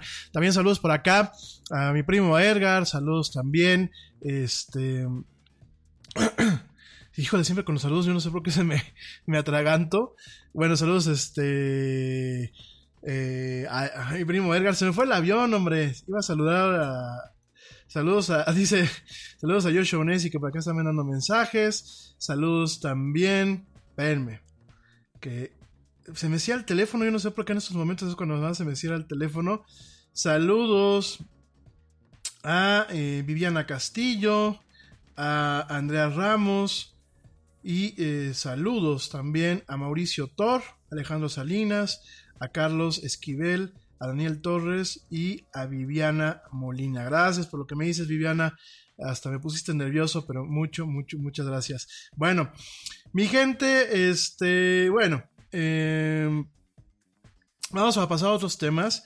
Fíjate que sí, en parte con todo lo que te estoy platicando, eh, te quiero llevar pues al punto en donde realmente nos estamos dando cuenta que también la política pues no es compatible no es compatible con las nuevas tecnologías. Realmente eh, la parte quizás es compatible y le, y han dado un mal uso, bueno, le han dado un uso muy bueno, pero un mal uso en torno al funcionamiento adecuado de las democracias, es la parte de las redes sociales. Eh, creo que es la, eh, pues la evolución natural de las redes lo que le llaman ellos la tierra y las redes normales de propaganda política. Eh, bueno, pues aquí tenemos ese tema en donde sí nos... Ah, por cierto, saludos a mi querida amiga Carla, Morena Carla, Carla Moreno Chacón. Eh, los viernes tiene un programa muy interesante que se llama La Vuelta al Mundo. Entonces, si tienen chance de escuchar los amigos aquí de Querétaro, un ratito más les paso luego el link. De verdad vale mucho la pena. Eh, bueno, les estaba yo platicando que eh, principalmente el tema de la política se lleva bien con esta parte que utilizan como un, bra un brazo, como una, una red, una infraestructura para hacer su manejo de propaganda política, pero realmente lo que es la política per se no es compatible con el avance tecnológico ni con el avance científico, ¿no? Siempre vemos a políticos que van totalmente en retroceso, no solamente aquí en México, no solamente en Estados Unidos, no solamente en América Latina, realmente en buena parte a nivel mundial nos topamos con políticos que no no tienen esta parte de un conocimiento y unas ganas de impulsar eh, procesos transformadores en sus países, ¿no? Yo les platicaba, por ejemplo, el tema del gobierno digital, el e-government, es un, todavía es un sueño aquí en México. O sea, todavía es un sueño aquí en México. Eh, tú entras, por ejemplo, al portal para pagar, fíjense nada más, es que hasta para ser un buen contribuyente tenemos una serie de problemas aquí en México que de verdad es, son indignantes. El tema de la factura digital que manejamos aquí en México es un total desmadre. Perdónenme las palabras. Es un dolor de cabeza. en vez de simplificar las cosas para que nosotros realmente podamos cumplir como contribuyentes con nuestras obligaciones fiscales, nos ponen de verdad cada, cada bache en el camino. Bueno, no son baches, son malitos agujeros. Eh, yo muchas aquí me, me, he quejado de que quieres pagar la tenencia. Bueno, tienes que hacer como casi casi eh, vudú. Tienes que hacer o, pedirle a algún dios para que puedas entrar por un portal jalar eh, lo que es la línea de captura y pagarlo por otro portal. Aquí en México, bueno, la gente que nos escucha afuera sabrán que tenemos un impuesto que es eh, anticonstitucional, que es la tenencia. Fue un impuesto que se puso en su momento en las Olimpiadas que tuvimos aquí en México, del 68, un impuesto para supuestamente lograr pagar las Olimpiadas. Es un impuesto que se paga por tener tu coche, por tener un vehículo. Y pues ya nuestros políticos bien a toda madre se quedaron con este maldito impuesto, ¿no? Y si bien algunos estados la han, eh, pues de alguna forma abolido el tema de la tenencia, bueno, pues aquí ya están buscando que otra vez se vuelva un tema federal y que nos sigan robando, digo, porque últimamente... Miren, mucha la molestia que en ocasiones tenemos las clases trabajadoras en este país no es de que tengamos que pagar impuestos, es que nuestros impuestos pues ni siquiera nos preguntan cómo utilizarlos y los utilizan para qué? Para generar clientela política. ¿Qué es clientela política? Ay, pues este, los huevones que van a votar por mí, pues son huevones, pues les voy a dar una lana por ser huevones. Ay, los criminales que se están robando este, el, combustible de los ductos, pues como no quiero combatir contra ellos porque pueden ser votantes el día de mañana, les voy a dar su lana. Sí, pero son de mis impuestos. Por, por supuesto que encabrona. Y por supuesto que molesta más cuando ni siquiera nos dejan las cosas fáciles para poder pagar. Eso sí, el SAT, que es la parte de Hacienda que se encarga de la recaudación, se te viene encima y a la yugular como te atreves un poquito. Entonces, eh, por ejemplo, trámites. El tema de los trámites aquí en México también es, son, son, son temas sumamente dolorosos. Fíjense, yo tengo que, eh, por un tema de, de, certificarme, bueno, ya soy certificado, pero con un tema de tener una licencia yo para poder dedicarme a los bienes raíces aquí en Querétaro, yo tengo que hacer, ir a hacer dos trámites en dos entidades con todo el proceso burocrático que eso conlleva. Uno es sacar los antecedentes penales, que tengo que ir a formarme una ventanilla, en vez de oye, pues a través de forma digital, ¿no? Tienes un CURP, tienes un número, tienes una, una credencial para votar, tienes información que está en, en, teoría en bases de datos electrónicas, haz el trámite desde internet y saca un, y saca un certificado digital que tú puedas imprimir con un folio y que te permita hacer el trámite. Y ya después de que tienes ese certificado y tienes el certificado que sacaste con todos tus conocimientos, tienes que ir a formarte a una dependencia a sacar la credencial, a sacar la licencia. Yo no me opongo y creo que fue un buen paso el tratar de modernizar el tema de los bienes raíces aquí en México, ya les platicaré en otro programa, en donde realmente los bienes raíces se convirtió en una rama eh, de divorciadas, de viudas y de gente que no, no, brillaba en otras partes y que era una forma de vivir.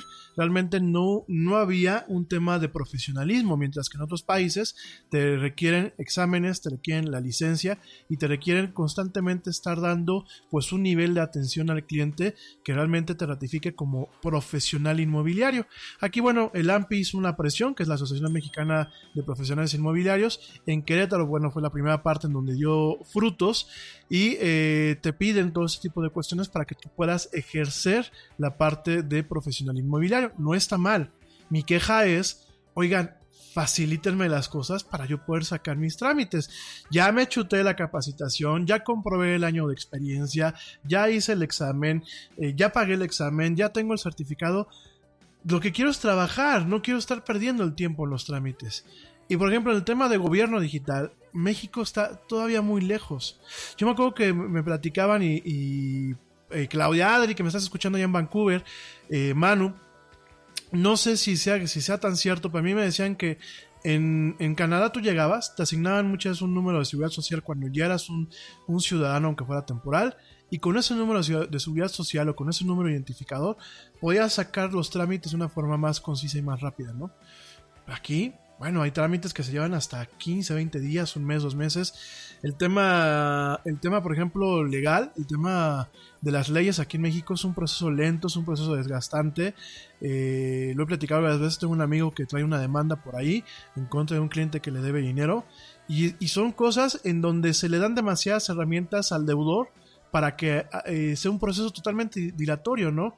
Y en vez de utilizar mecanismos modernos para poder llevar los, juicios de forma más expedita, ah, no, todo es con, con, expedientes en papel y todo es con protocolos de ida y de vuelta y todo es, o sea, realmente eh, tenemos una serie de problemas en este país y en otros países de América Latina, en donde definitivamente nos estamos dando cuenta que no existe un compromiso por parte de los políticos de realmente modernizar eh, los países, ¿no?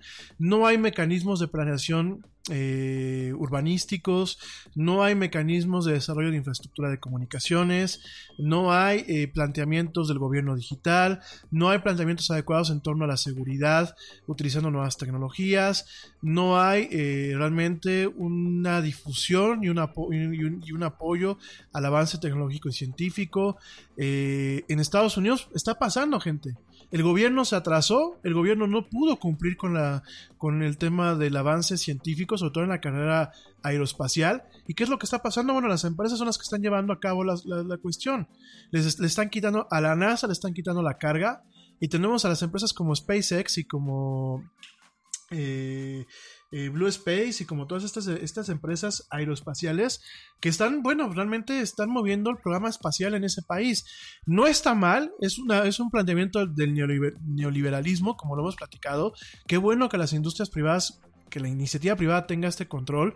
Obviamente están supervisados por una, una, agencia federal que es la NASA, pero es al final del día nos estamos dando cuenta que los gobiernos no tienen la capacidad para, para empujar todo ese tipo de cuestiones.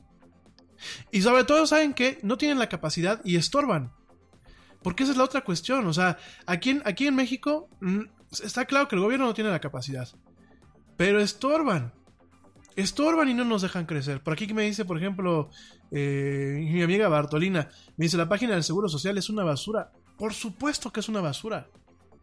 Está implementada con las patas, por no, utilizar eh, términos más soeces. Es una pesadilla para los contadores, amigos. Es una pesadilla para el trabajador. Es una pesadilla para todos. Oigan, bueno, la banca. No voy más lejos. La banca aquí en México. La banca electrónica aquí en México.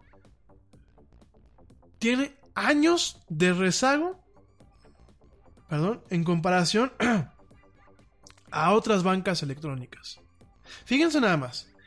Aquí en México en, eh, instituciones bancarias no han abierto lo que son sus APIs. Y me parece que también es un tema eh, gubernamental. que es una API? Es una interconexión.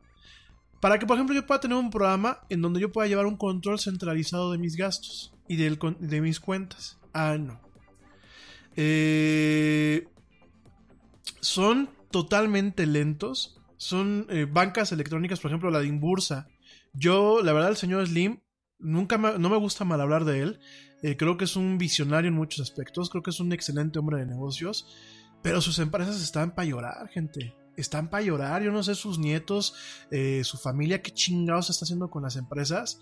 Le están dando. O sea, eh, están aprovechando que les va muy bien y les sigue yendo bien. Y esperemos que siempre les vaya bien pero aprovechan de que eh, realmente no, no, hay, eh, no hay muchas veces competencia o una competencia acertada y tienen un desmadre. Miren, hay lugares en donde el Internet está saturado, donde realmente la gente está teniendo un mal servicio de Internet y no quieren mover un dedo. En parte por los sindicatos y en parte porque volvemos a lo mismo, tienen a mucho dinosaurio trabajando que dice el ingeniero. Pues yo vi el manual de la multiplexora Huawei ZX eh, tal modelo. Y pues dice que nos aguanta 128 suscriptores. Y si lo pones en un modo de overload, de sobrecarga, nos aguanta hasta 140.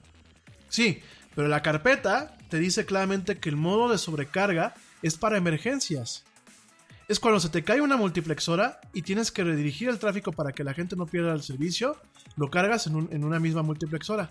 Ah, no. Aquí en Telmex, ¿qué es lo que hacen? Pues si aguanta los 140 en el modo de sobrecarga, mete los 140 no en un plan de emergencia, sino mételos eh, como por default. ¿Y qué pasa? Tenemos centrales totalmente congestionadas. Tenemos contratistas de Telmex que echan la flojera Ah, porque eh, Telmex subcontrata, por ejemplo, en el tema de, pues, de la puesta de la fibra óptica, ellos subcontratan. Y tenemos gente que no quiere instalar fibra óptica porque le da flojera. Ellos llegan y cobran. Pero sus técnicos dicen, no, ¿dónde está su entrada de fibra óptica? Ay, no, ceñito, está muy lejos. Oiga, ayúdeme a ayudarlo. No, está haciendo mucho calor. Y aparte no traigo orden. Fíjense, con ese tipo de pláticas, eh, aquí en la cueva del Yeti nos echamos 7 años, no, 6 años para que nos pusieran fibra óptica, cuando Telmex hablaba semana con semana con un disco que tenían de felicidades, ya tienes fibra óptica con Prodigy Infinitum, viaja a la mejor velocidad. Y tú, sí, compadre. Y hablabas, te levantaban un folio, venían los técnicos, ni siquiera te tocaban, venían los técnicos, se quedaban viendo dónde estaba el, el ramal de fibra óptica y decían, ay no, qué bueno. Literal, ¿eh? Se los juro, no les estoy echando mentira. Oigan, y quiero comentar esto porque en Inbursa ahora no puedes checar los movimientos totalmente en el sitio web, los movimientos de tu tarjeta. Puedes checarlos los saldos, pero no puedes ver los movimientos. Tienes que entrar a la app.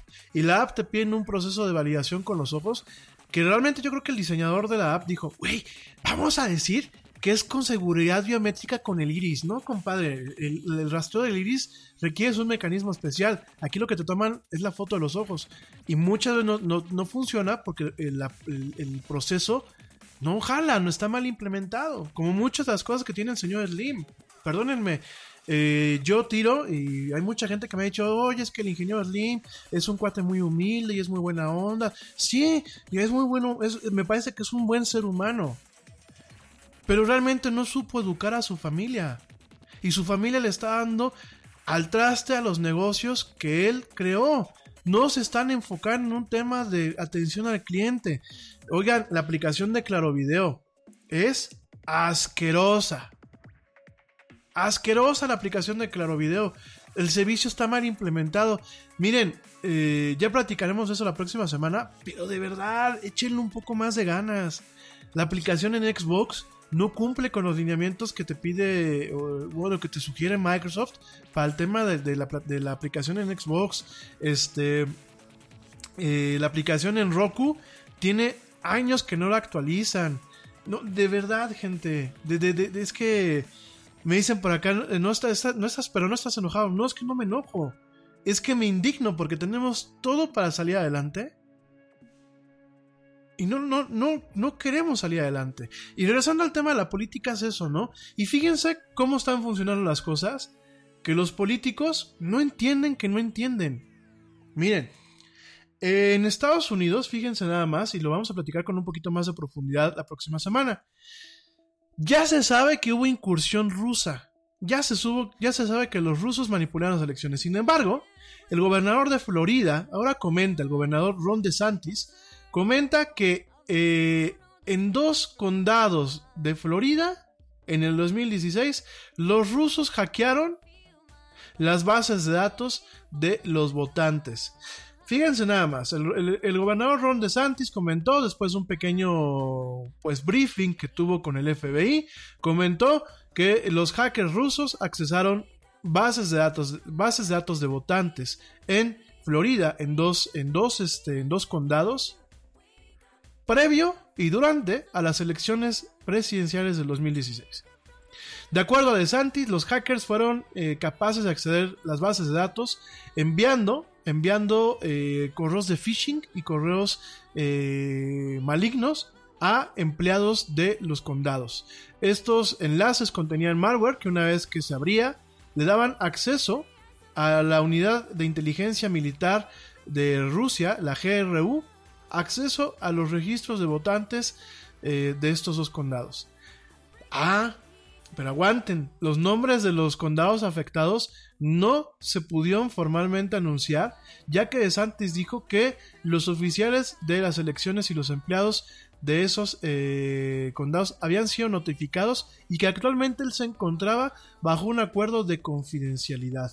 Que yo digo, la verdad nadie se lo cree, pero bueno, fíjense nada más. Pero siguen haciendo, o sea, siguen tomándose las cosas a la ligera. Y a mí me dio mucha risa que hace algunos años me invitaron aquí, a Meji- aquí en Querétaro a la formación de un partido político nuevo.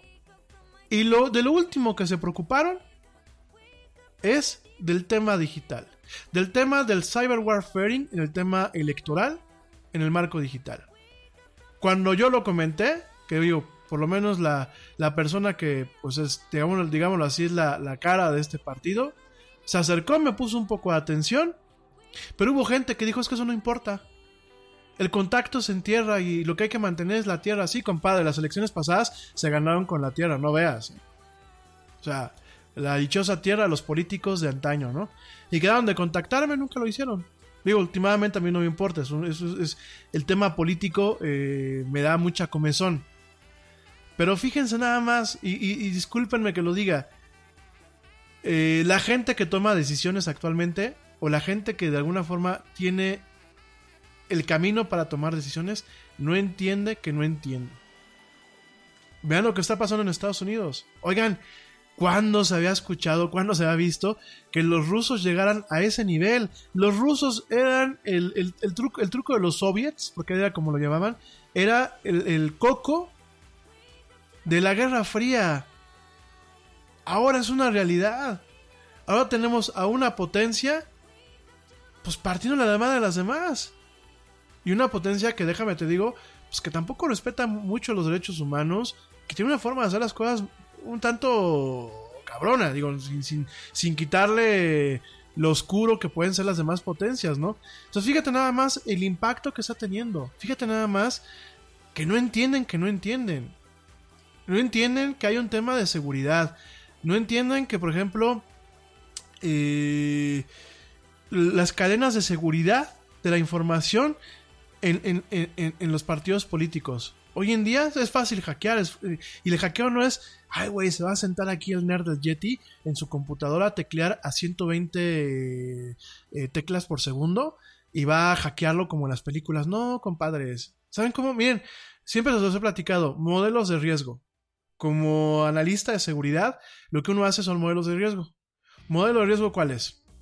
Un evento en donde, de proselitismo donde llega la asistente con la computadora, con la base de datos de la gente que está invitada al evento. Separan todo el mundo y se acercan con el candidato, se acercan con todo el rollo. Nada es más importante que la salud de tu familia. Y hoy todos buscamos un sistema inmunológico fuerte y una mejor nutrición. Es por eso que los huevos Egglands Best te brindan más a ti y a tu familia. En comparación con los huevos ordinarios, Egglands Best te ofrece 6 veces más vitamina D y 10 veces más vitamina E, además de muchos otros nutrientes importantes, junto con ese sabor delicioso y fresco de la granja que a ti y a tu familia les encanta. Todos queremos lo mejor para nuestras familias. Entonces, ¿por qué no los mejores huevos? Solo Egglands Best. Mejor sabor, mejor nutrición, mejores huevos. Nada es más importante que la salud de tu familia. Y hoy todos buscamos un sistema inmunológico fuerte y una mejor nutrición. Es por eso que los huevos Egglands Best te brindan más a ti y a tu familia. En comparación con los huevos ordinarios, Egglands Best te ofrece 6 veces más vitamina D y 10 veces más vitamina E, además de muchos otros nutrientes importantes, junto con ese sabor delicioso y fresco de la granja que a ti y a tu familia les encanta. Todos queremos lo mejor para nuestras familias. Entonces, ¿por qué no los mejores huevos? Solo Egglands Best. Mejor sabor, mejor nutrición, mejores huevos. Y de pronto se descuida el asistente de, la persona. Llega un, un mañoso mientras las, las tienen acaparados. Tiene la máquina ya a la mano. Y con un USB automático puede sifonear la información que está en esa máquina. Si no es que hasta robarse la máquina. Ya ha pasado. Nada es que no lo dicen. Pero me sé, por ejemplo, de dos personas del Partido Republicano Institucional aquí en México. Eh, Revolucionario Institucional del chingado PRI. Que en su momento, en, un evento de campaña, les robaron las notebooks. Ellos dijeron, no, pues no las robaron por, por hojaldras, no, gente. Se las robaron porque ahí tenían información que puede hacer mucho daño a los esfuerzos políticos. Pero eso no lo ven. Ah, manejan, miren, en los teléfonos. Yo siempre les digo a las empresas, siempre busquen que sus empleados manejen un teléfono exclusivamente para la empresa y un teléfono con supervisión del administrador de sistemas, de la información que está ahí, y el teléfono personal, que ese puede ser el teléfono que ellos traen de su casa. Ah, no. Hay empresas que permiten que los empleados manejen en un mismo aparato la parte personal y la parte empresarial. ¿Saben lo peligroso que es eso? Y les vale. Y no entienden que no entienden. Y el tema de la seguridad en las bases de datos y el tema, eh, el tema eh, de, realmente eh, marcar políticas adecuadas en el manejo de los recursos informáticos y tecnológicos de los gobiernos y de, la, y de las empresas. Y no entienden que no entienden. Y esto, gente, nos, nos está ocasionando dolores de cabeza como el que te acabo de comentar. El tema en donde tenemos hackeos en un estado que es muy importante en Estados Unidos para las votaciones, para las elecciones, que es Florida. Dos condados que fueron hackeados. Y no quieren decir cuáles, porque por supuesto, seguramente me atrevo a pensar que uno de los condados es Miami-Dade. Eh, todo el montón de gente que está en Miami, que es uno de los condados más grandes. Y el otro. Y vean el daño que se puede hacer. Fíjense nada más, ahí tenemos la otra parte, ¿no? Tenemos a un presidente que con su guerrita de aranceles, con su guerrita comercial, yo escuchaba a un analista este, en el noticiero de la mañana que se apellida Tello y decía que la guerra comercial contra China todo el mundo la apoyaba y que los empresarios estaban apoyando a Trump en esta guerra comercial porque pensaban que China se había pasado de listo. Y yo, yo abro las páginas especializadas de, tecnología y yo no veo que las tecnológicas digan, estamos apoyando la guerrita comercial que tenemos con China. De hecho, están generando un cortocircuito en la industria de electrónicos y en la industria eh, tecnológica en los Estados Unidos. ¿Por qué? Porque la industria tecnológica en Estados Unidos está mandando a hacer sus cosas a China. Han utilizado a China como un maquilador. Y tú me vas a decir, bueno, pues es que es el pretexto para que se vuelvan autosuficientes. Mi gente, la autosuficiencia no es un proceso de meses. Es un proceso de años.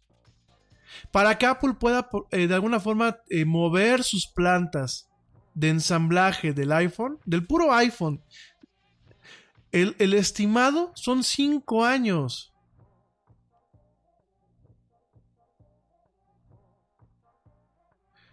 Es, es, es que yo, yo la verdad me, me, me, me asombro del nivel de ignorancia que tienen los gobernantes hoy en día. Y vemos a un señor Trump que dice voy a lanzarme a la guerra con China, a la guerra comercial cuando una, China se volvió un socio comercial importante de los Estados Unidos. Dos, China tiene la mayor cantidad de bonos de deuda de los Estados Unidos en su poder. Yo no te digo que no se busquen renegociar los acuerdos. Yo no te digo que siempre hayan oportunidades de mejora.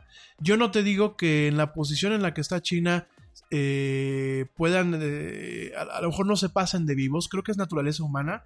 Pero hay formas, gente. La diplomacia es importante. La diplomacia es un arte que, que, que ha evitado guerras, ha evitado conflictos y que sigue dando buenos resultados en muchos entornos. Ah, no. Ahí va el señor Trump a poner. A, fastidiar por fastidiar, porque esa es la palabra. Y en contrario a lo que decía el señor Tello, yo veo una preocupación muy grande en, el área tecnológica, en todo lo que es el área tecnológica, no solamente tecnología de consumo, ¿eh? en el área tecnológica en general. Y veo una preocupación muy grande en los mercados por una guerra comercial que puede acabar muy mal. Todo el mundo piensa que Estados Unidos la puede ganar. No, quién sabe. Porque el problema es que Estados Unidos ahorita está abriendo demasiados frentes, mi gente. Trae el frente contra China. Trae el frente con Corea del Norte en el tema bélico. Trae el, frente con Irán en el tema bélico. Trae el frente con Venezuela en el tema bélico. Oigan. Traen los conflictos con Canadá y con México porque aunque no se diga hay conflictos. Oigan. Eh, de verdad. Y, y, y, y es un cuate que está cumpliendo campañas, eh, cumpliendo promesas de campañas de su campaña política, pero a gente que no, no sale de su rancho. Perdónenme lo que voy a decir, mucha de la gente que votó por Trump son hillbillies, son rednecks, son los paletos, como dicen en España, o los nacos, como decimos aquí en México, que no salen de sus malitos ranchos. Que creen que el gobierno tiene que ser papá gobierno paternalista que nos tiene que dar todos, que todos se resuelven con, eh, con, con, con, con palabras y con buenas vibras y como por arte de magia. No funcionan así las, las cosas. El nacionalismo, la Tierra tiene años que el, el avance social dejó a un lado el nacionalismo. Y, y, dense cuenta cómo la política le está dando al traste al avance tecnológico en un país importante como los este, Estados Unidos. Por aquí me dice Joana, me dice, oye, y habla también del tema del Brexit. Bueno, del Brexit ya hablaremos en su momento yo, pero también es un tema que, que, fue, miren, siempre lo he platicado, es muy curioso, porque eh, Reino Unido era Europa sin ser Europa. Estaba dentro de la Unión, eh, de la Unión Europea, pero nunca tuvo la obligación de cambiar su moneda al euro. Nunca tuvo la, la, obligación de homogenizar o homologar inclusive hasta sus tasas de interés. De hecho, se manejaban dos, el Libor, Libor británico, y el Euribor europeo. Fíjense nada más, nunca estandarizaron esa parte, nunca estuvo dentro de lo que es la zona económica eh, del euro, prácticamente decían, somos, eh, bueno, nunca, nunca suscribió los acuerdos Shenzhen para el, ir y venir de las personas dentro de los territorios eh, comunitarios. Y realmente tenían muchos beneficios de ser Reino Unido dentro de un contexto europeo sin las responsabilidades de eh, ser un país totalmente miembro de la Unión Europea. Y montan este desmadrito del Brexit y ¿qué es lo que ha ocasionado? Ha ocasionado que grandes empresas abandonen Reino Unido por la incertidumbre de que obviamente si hay una salida, si hay una salida de la Unión Europea, si hay un Brexit duro, sin ningún tipo de acuerdo en cuanto a cuestiones económicas y a cuestiones eh, de aduanas y de, y de comercio, el país puede entrar en crisis. Oigan, y todo fue porque un político por, por, por querer quedar bien, por una promesa idiota de campaña, eh, hizo este referéndum para, para, ver si se salían o se quedaban dentro de la Unión Europea. Que aparte le da el traste a años de pláticas de paz con las Irlandas. O sea, definitivamente yo creo que eh, la política contemporánea eh, es un vestigio del pasado. Tampoco vemos modelos de participación directa adecuada. Por favor, las consultas no son participación directa. Eh, para aquí quien, quiera llegarme aquí a decir que aquí en México estamos con el tema de las consultas. No, es como si yo, yo agarro y digo, este, oigan, ¿y cómo quieren que el Yeti salga mañana a la calle, no? Y le doy, este, eh, ¿cómo se llama? Le doy las papeletas a gente que me conoce y que le gusta que salga yo de camisa. Le doy la mayoría a la gente que me va a dar por mi lado. Y este, y le doy un, poquitas papeletas o nulas papeletas a gente que me va a decir, no, güey, no salgas de camisa, sal de playera. O sea.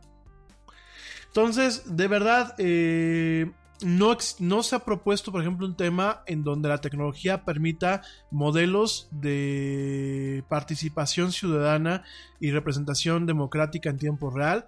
Hay ya varios sistemas informáticos con seguridad que se han propuesto, inclusive el blockchain, que el blockchain ya lo hemos platicado en este programa, que es el núcleo de las criptomonedas. Ya en algún momento se ha propuesto como una especie de logkeeper y de validador de resultados en torno a consultas populares de forma electrónica, en donde pues, realmente se puede obtener los resultados prácticamente en tiempo real en torno a cuestiones de democracia directa, que bueno, ahí lo ha habido en países como Noruega, en donde sí hay un tema eh, totalmente especificado de democracia directa. Pero bueno, también es que allá también los noruegos, o sea, es que también es la otra parte, ¿no? En, la, la, gente en esos países sí le gusta aprender. Yo me acuerdo, eh, dentro de lo que es el contexto europeo, hay varios programas. Hay un programa que es Garcilaso, que Garcilaso es para los países latinoamericanos este, y está también Erasmus, que es para los países comunitarios. Eso es en general, o sea, el Erasmus son intercambios entre países de la comunidad europea, ¿no? Y yo me, acuerdo que en la universidad, cuando yo estudiaba en España, había mucha gente de Bélgica, de Suecia, eh, de Noruega, que estaban estudiando ahí en España. Y, y, estaban como Erasmus y estaban buscando empaparse de conocimientos. Claro, esa gente está facultada para tomar decisiones en tiempo real. Que entiendan que, por ejemplo, pues poner una refinería no es rentable. Ah, no. Aquí, pues traemos el chicle eh, pegado en la cabeza, el pozole en las venas, de es que el petróleo es de los mexicanos, el petróleo es de los mexicanos, y es algo que es una estupidez, porque el petróleo siempre ha sido del, sindicato, o sea, del sindicato petrolero. Pero es una, es una paja mental, ¿no? Es así, de verdad, yo creo que en algún momento voy a hablar eh, y me quiero traer a algún sociólogo y algún psicólogo que re- realmente explique el nivel de pendejez del pueblo mexicano de pensar que el petróleo es suyo. El petróleo no es nuestro. Y el petróleo en cualquier momento se nos va a acabar y nos vamos a quedar. Así, ¿y ahora qué hacemos? Ay, la culpa la tuvo el, el- gobernante anterior.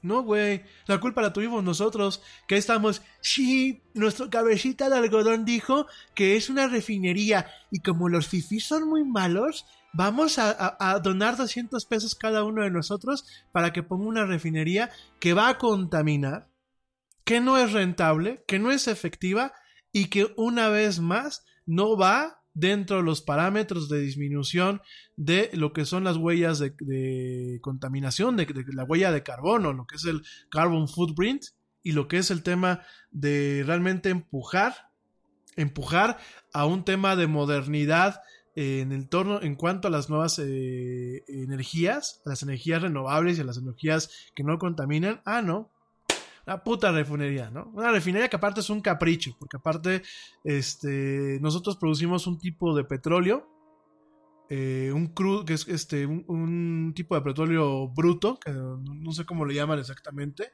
que no se puede refinar tan fácilmente. No es un, no es un petróleo bueno, es un petróleo de mala calidad. Ah, no. Ahí vamos. Y plantas de carbón. Y, y- ves a la gente que está en el gobierno y dicen, pues es que aquí no hay coches eléctricos, no hay camiones eléctricos y aquí pues, no vemos la tecnología eléctrica. No, no es rentable. Claro, no es rentable si no hay, si no hay incentivos. No es rentable si no... eh, o sea, el principio, y eso es por lo que muchas empresas se caen en el rezago digital. Implementar en una, los arranques después de tantos años de vivir en la prehistoria. Por supuesto, gente, por supuesto que, que cuesta dinero y cuesta esfuerzo. Es como, a ver, el Yeti está hecho un panzón. Pues por supuesto, si sigue, si se descuidó tantos años, los, los primeros meses de régimen le va a costar lágrimas, sudor y sangre. Por supuesto que los cambios no son fáciles, pero en algún momento se tienen que dar. Porque cada día que dejamos pasar sin que se busque hacer un cambio, cada día que la cuesta se nos va a empinar más, y va a llegar un momento en que vamos a tener que entrarle a la de a huevo y nos va a costar 20 veces más de lo que nos pudo haber costado ahorita. Porque no solamente va a ser el costo de implementar, sino el costo de subsanar todos los baches y todas las cuestiones que se dejaron en el transcurso. Entonces, digo, de verdad, gente, yo creo que eh, tenemos, tenemos que ya ponernos las pilas y buscar que haya un avance. Ponernos las pilas y blindar desde ahorita nuestras elecciones. Porque está claro que si, oigan, si a los gringos se les colaron, que es en teoría primer mundo, pues, a México no, no duden que de rato se nos cuelen. Bueno, aquí más fácil, ¿no? Porque aquí en México subimos la base de datos del INE y la dejamos en los servidores de Amazon para que todo el mundo la vea, ¿no?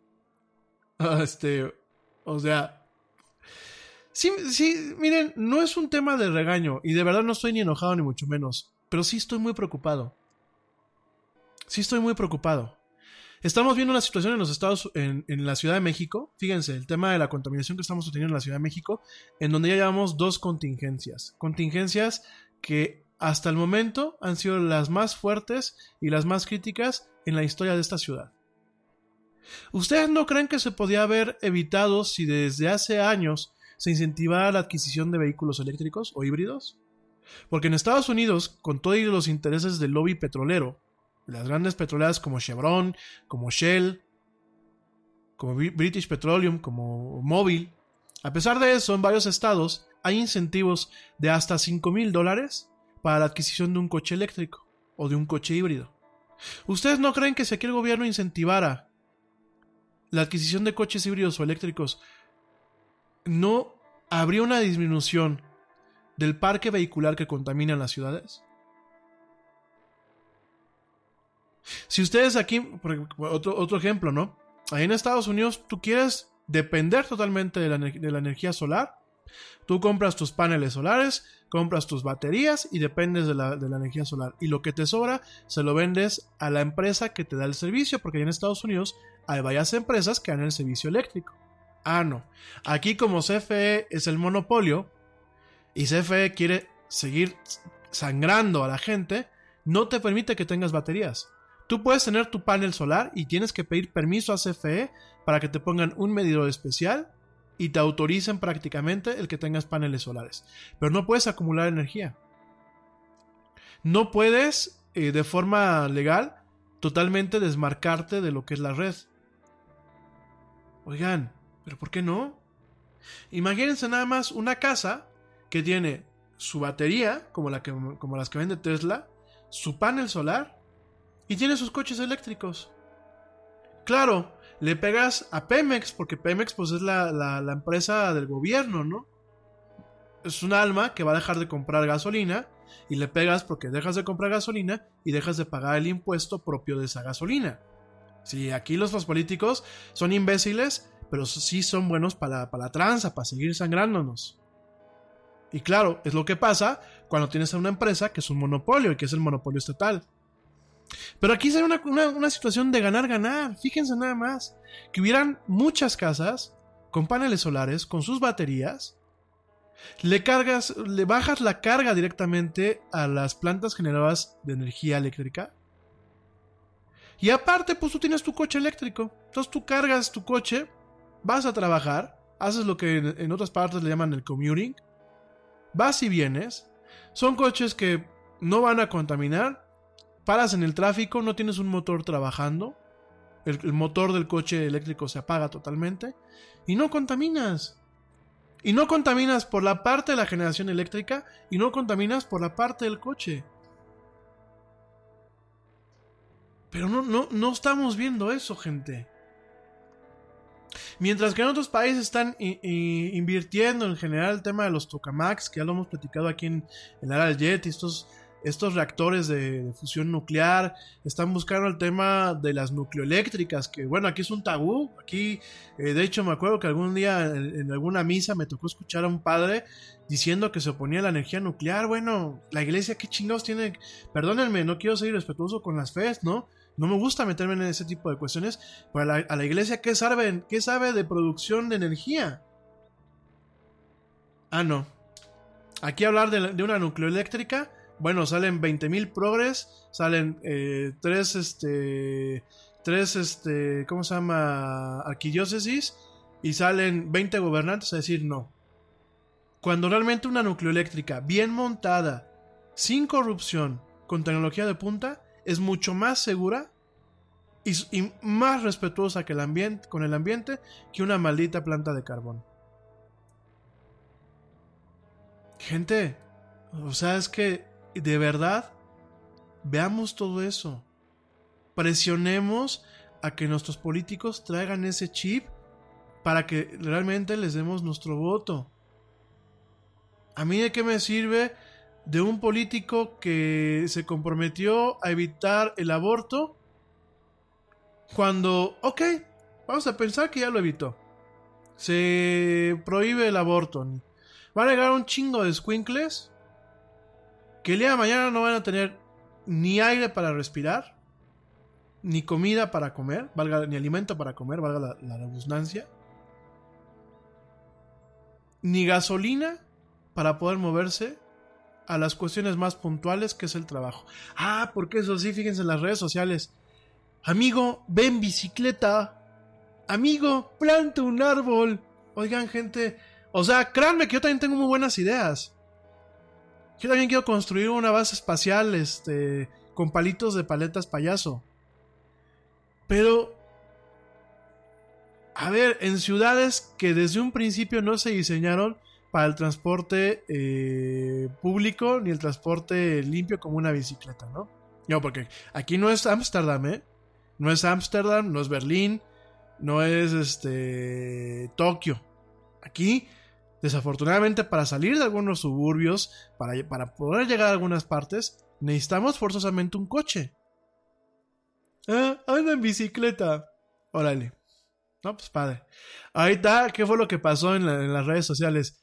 Vamos a plantar un árbol. Oigan, gente, sí, está muy padre. Yo no digo que no las plantemos. Claro que hay que plantarlos.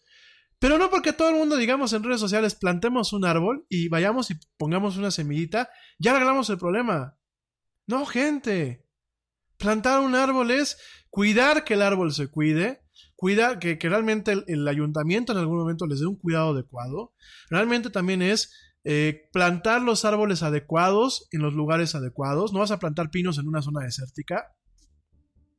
Eh, realmente también es eh, cuidar los recursos naturales, porque sí, somos de, vamos a plantar un árbol, pero salimos y, ay, pues a mí ya me cansó dar, ya me cansé de estar dando la vuelta hasta la glorieta. Ábreme un acceso y tumba el árbol que está en el camellón. Y no es una historia fuera de lo común, ¿eh? eh, eh aquí por donde el Yeti tiene su oficina, ya pasó. Quitaron unas plantitas y quitaron ahí una palmera, porque la gente ya se había cansado de estarle dando la vuelta a la, glorieta para poderse regresar en esta calle. Entonces hay que hacer un, hay que hacer un retorno y hay que dar en la madre a la, a la única palmera que estaba ahí. O sea, de verdad creo que tenemos que ser congruentes porque somos eh, ciudadanías sumamente incongruentes. Y claro, en las redes sociales todo suena muy bonito. Vamos a, vamos a plantar arbolitos. Sí, vamos a hacer esto. Pero dices, ¿coche eléctrico? Ay, no. Los coches eléctricos son para los ricos o, o los que se sienten puristas de Rápido y Furioso. Los coches eléctricos son para los mariquitas. Los coches eléctricos no puedo correr ni suena el motor. No, güey, o sea, va a estar muy padre correr tipo Mad Max con mascarillas de oxígeno o con mascarillas con filtros, pero sí, tú tienes ahí tu, tu V8, tu coche V8, eh, sintiéndote Toreto, este, corriendo en las calles para ver qué accidente tienes, donde no puedes respirar, pero eso sí, tú tienes el derecho a tener tu coche de, combustión interna, ¿no? ¿Por qué? Porque pues chingas su madre el ambiente, pero te sientas enfrente de tu teléfono y ya ves que tu crush o ya ves que alguien dijo, vamos a plantar un arbolito y empiezas, brothers, vamos a plantar un árbol, ¿eh? Porque el pobre planeta Tierra está sufriendo. Sí, y tú con tu coche V8, que traga gasolina como bestia y que contamina eh, un poco más. Ah, porque aparte nos da lo toreto y vamos a quemar llanta. Y vamos a quemar motor. Y, oigan, es que de veras hay que tener dos dedos de frente, eh, tres gramos de madre y un poquito de por favor. Un poquito de por favor. Y no, y no podemos generar políticos que lleguen al poder y digan, ahora sí, vamos a plantear un proyecto con una nucleoeléctrica. Ahora sí, vamos a poner un tokamak. Ahora sí, vamos a impulsar un subsidio o vamos a, a, un estímulo, un estímulo fiscal o un estímulo para que de aquí al 2025, pues el 50% del parque vehicular sea eh, un sean de coches eléctricos o híbridos. Vamos a generar infraestructura para poder cargar estos coches. No. Muchos me dirán, ¿Es la corrupción? Sí, efectivamente, en muchos casos es la corrupción, pero en otros casos es la miopía y la ignorancia voluntaria. Porque ojo, te lo recuerdo una vez más, el ser humano nace ignorante, pero en uno está en quedarse en la ignorancia. Y aquí en México y en otros países como Estados Unidos, como el mismo Canadá, como Colombia, como Venezuela, como buena parte del mundo contemporáneo, en muchos de estos países hemos decidido casarnos con la ignorancia. Hay una frase en inglés que se llama ignorance is bliss. Es la ignorancia es como placentera. Y fíjense que creo que estamos abusando del placer que nos da la ignorancia hoy en día. Mi gente, me voy al último corte. Regresando, pues platicamos de notas más rápidas, la alianza entre Microsoft y Sony, eh, el tema de Motorola, y ya nos despedimos en esta noche de jueves. No me tardo nada, te recuerdo nuestras redes sociales, facebook.com, diagonal la era del Yeti, Twitter, arroba el Yeti oficial, e Instagram, arroba la era del Yeti. No tardo, ya vuelvo, seguimos en esto que es la era del Yeti.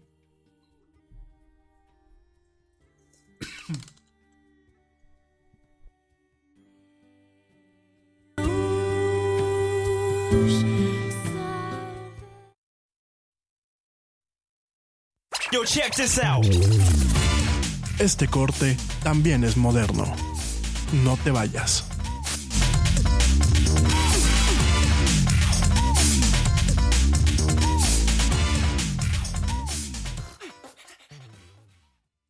Nada es más importante que la salud de tu familia, y hoy todos buscamos un sistema inmunológico fuerte y una mejor nutrición. Es por eso que los huevos Egglands Best te brindan más a ti y a tu familia. En comparación con los huevos ordinarios, Egglands Best te ofrece 6 veces más vitamina D y 10 veces más vitamina E, además de muchos otros nutrientes importantes, junto con ese sabor delicioso y fresco de la granja que a ti y a tu familia les encanta. Todos queremos lo mejor para nuestras familias. Entonces, ¿por qué no los mejores huevos? Solo Egglands Best. Mejor sabor, mejor nutrición, mejores huevos. Te preocupas por la salud de tu familia y hoy un sistema inmunológico fuerte y una mejor nutrición son más importantes que nunca. Es por eso que los huevos Egglands Best te brindan más a ti y a tu familia. En comparación con los huevos ordinarios, Egglands Best te ofrece 6 veces más vitamina D y 10 veces más vitamina E, además de muchos otros nutrientes importantes, junto con ese delicioso sabor fresco de granja que a ti y tu familia les encanta. No son tiempos ordinarios, entonces, ¿por qué darle a tu familia huevos ordinarios? Solo Egglands Best. Mejor sabor, mejor nutrición, mejores huevos.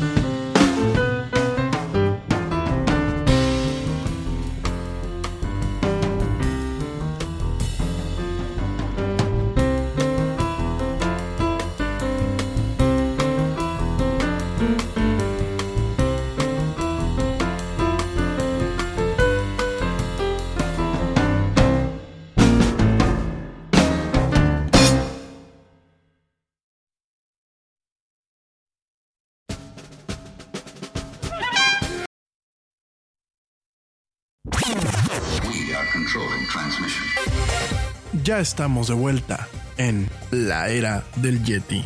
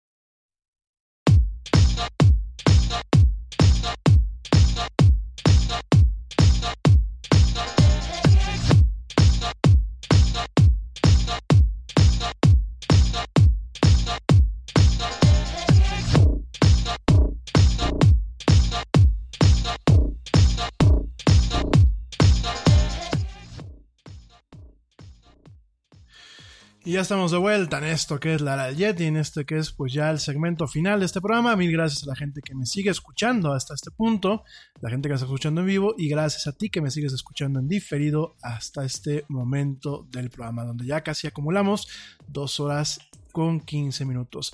Bueno, me voy rapidísimo, déjame te cuento que... eh, a ti que te gusta, que te gusta Game of Thrones, no solamente la serie, sino lo que son las novelas de donde se inspira la serie, fíjate que eh, The Follow Society, que es una editora que se encarga de hacer ediciones especiales, ediciones de colección o ediciones pues obviamente con mucho trabajo artístico en el trabajo perdón, en el, en el formato, en el formato o en la composición de los libros. De hecho, son de verdad unos libros como para, para tener en una biblioteca, con unas pastas, con unas ilustraciones, con un, tratamiento muy bonito.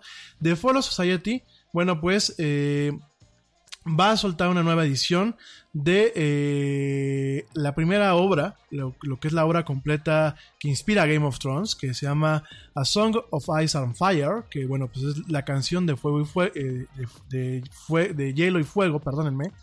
Eh, para la gente que no lo sepa, eh, Game of Thrones como tal está inspirado en una serie de novelas de George R. R. Martin. Y estas novelas lo platicamos el día de ayer. Digo, a quien, quien guste escuchar el programa del día de ayer, se los recomiendo. Explicamos un poquito el tema de Game of Thrones. Fíjense que esta, eh, hasta el momento, bueno, pues eh, no, no, está concluido. De hecho, primero va a acabar la serie en televisión antes que las novelas. Pero bueno, regresando al tema, este, esta editorial está soltando esta nueva edición que es eh, A Game of Thrones, así se llama el primer libro de A Song of, Ice and Fire. A Game of Thrones eh, se saca este libro el 16 de julio del 2019. Eh, son unos libros, bueno, yo estoy viendo aquí las fotos, están preciosas. Parece ser que van a ser el, el resto de las series con A Clash of Kings, A Storm of Swords, A Feast for the Crows, A Dance with Dragons. Y bueno, cuando Martin termine los libros, The Winds of Winter and A Dream of Spring, ¿no? Entonces, eh, son unas, unos ejemplares que la verdad están, digo, las por lo menos en las fotos se ven padrísimos. Son como realmente para tener en, en, la biblioteca. Eh, las portadas están, no tienes una idea, de hecho hay una con, con, acabados en dorado, eh, como si fuera damasquinado, pero no lo es, obviamente, pero es toda una impresión. Obviamente es pasta dura, vienen con un. Eh, como con una cajita para proteger los dos libros. Vienen con un, eh, con un mapa, con un libro de ilustraciones. Vienen con diferentes ilustraciones en, en, lo que es dentro de los libros para ilustrar lo que es el mundo de Westeros. De verdad no tienen una idea, están padrísimos. De hecho, pues no sé ni cuánto van a costar. Ah, bueno, sí. Eh, la edición de The Folio Society, acá está el precio. Vienen dos volúmenes y el set completo te va a costar 200 dólares. Sí, efectivamente 4 mil pesos, obviamente más la traída. Ah, eh, realmente pues eso es para coleccionistas, para fans de la serie, para gente que le guste realmente el tema de los libros. Pero bueno, realmente esta empresa que se llama The Follow Society ha hecho unos libros padrísimos. Y la verdad, si tienes ganas de invertir en algo que pues te sea decorativo, pero también es algo que tú puedas disfrutar, pues yo te recomendaría, en base a lo que veo y conociendo las ediciones pasadas, yo sí te recomendaría que invirtieras en una de estas ejemplares. Bueno, no sé por ese lado. Por otro lado, déjame te platico rápidamente que... eh, bueno, eh, ya te voy a platicar con calma el próximo lunes, pero eh, hay un... en el museo, en el museo... eh, en el museo de Dalí, ahí te digo en dónde es, espérenme. En el museo de Dalí... eh, ay, no dice aquí el nombre. Espérenme, espérenme, espérenme, espérenme, espérenme. Este... Qué fraude soy, me cae a veces, ¿eh? Bien, en el, en el Museo de Dalí que está en Estados Unidos, no en el que está en, en España, en Barcelona, bueno, ni siquiera en Barcelona, en, la- en la Figuera, este, no, en el Museo de Dalí que está en... Espérenme. Es que no tengo aquí la nota de prensa dónde está el chingado Museo de Dalí. Pero está en Estados Unidos. Ahorita les confirmo. Ah, en San Petersburgo, Florida. Gracias, gracias por pasarme el dato bien. Gracias. Este, es que me concentré más en la nota. Fíjense que pusieron una instalación que se llama Dalí Lives o Dalí Vive, en donde fue una colaboración hecha con la agencia de publicidad Goodby, Silverstein and Partners, en donde hicieron un deepfake. ¿Qué es un deepfake? Ya lo, ya, lo, ya lo hemos platicado. Es utilizando inteligencia artificial, se genera un, pues un falso, un- una entidad falsa, en donde vemos a un Dalí falso, así como tal, en pantallas a lo largo de la exposición, que recibe a los visitantes, que les va explicando la exposición y que al final de la exposición se toma una selfie con ellos y que después la comparte y aparece él con los visitantes en esa selfie. La verdad es una fregonería. Eh, ¿Cómo lo hicieron? Bueno, pues utilizando todo lo que son video y imágenes de archivo de entrevistas. Eh, esta empresa de Goodby, Silverstein Partners, eh, logró obtener más de 6.000 cuadros y utilizó más de 1.000 horas de aprendizaje de máquina para entrenar el algoritmo de inteligencia artificial en la cara de Dalí, de tal forma que se lograra representar al emblemático pintor español, eh, pues como si realmente estuviese vivo. Todas sus expresiones faciales después se fueron pues impostadas en un actor con el cuerpo de Dalí, con las proporciones del cuerpo de Dalí, y eh, utilizando ciertas frases de sus entrevistas y algunas eh, palabras y aspectos fonéticos, todo eso, bueno, pues se sincronizó con, el, con un actor de voz que podía imitar su acento único en una mezcla de francés, español e inglés, y con eso se montó pues una, una, una experiencia bastante surreal, ¿no? En ese sentido, Dalí aparece ante los visitantes cuando ellos tocan el timbre del kiosco donde él vive y les platica historias de su vida con 45 minutos de pues contenidos en, video de forma interactiva y varias combinaciones cada visitante obtiene una experiencia totalmente diferente. Hay escenas que abren con él leyendo el, el- periódico, eh, con la bueno, con la portada del ejemplar más reciente del The New York Times. Si está lloviendo, él comentará en el clima. Y bueno, realmente en muchos aspectos se parece, de acuerdo a la gente que ha ido a esta exposición, se parece a un asistente digital de Alexa, ¿no? En ese sentido, pues lo que busca esta instalación de Dalí Lives es que los visitantes empaticen con Dalí como un ser humano. Eh, algunas figuras en la historia del arte que muchas veces se sienten que han vivido eh, pues muchos, muchos años atrás como Vincent Van Gogh, pero hay que recordar que bueno, Dalí murió en 1989 y el que se pare delante de los visitantes en un kiosco de tamaño real, pues bueno, realmente ayuda a traerlo en el contexto de la vida moderna, ¿no?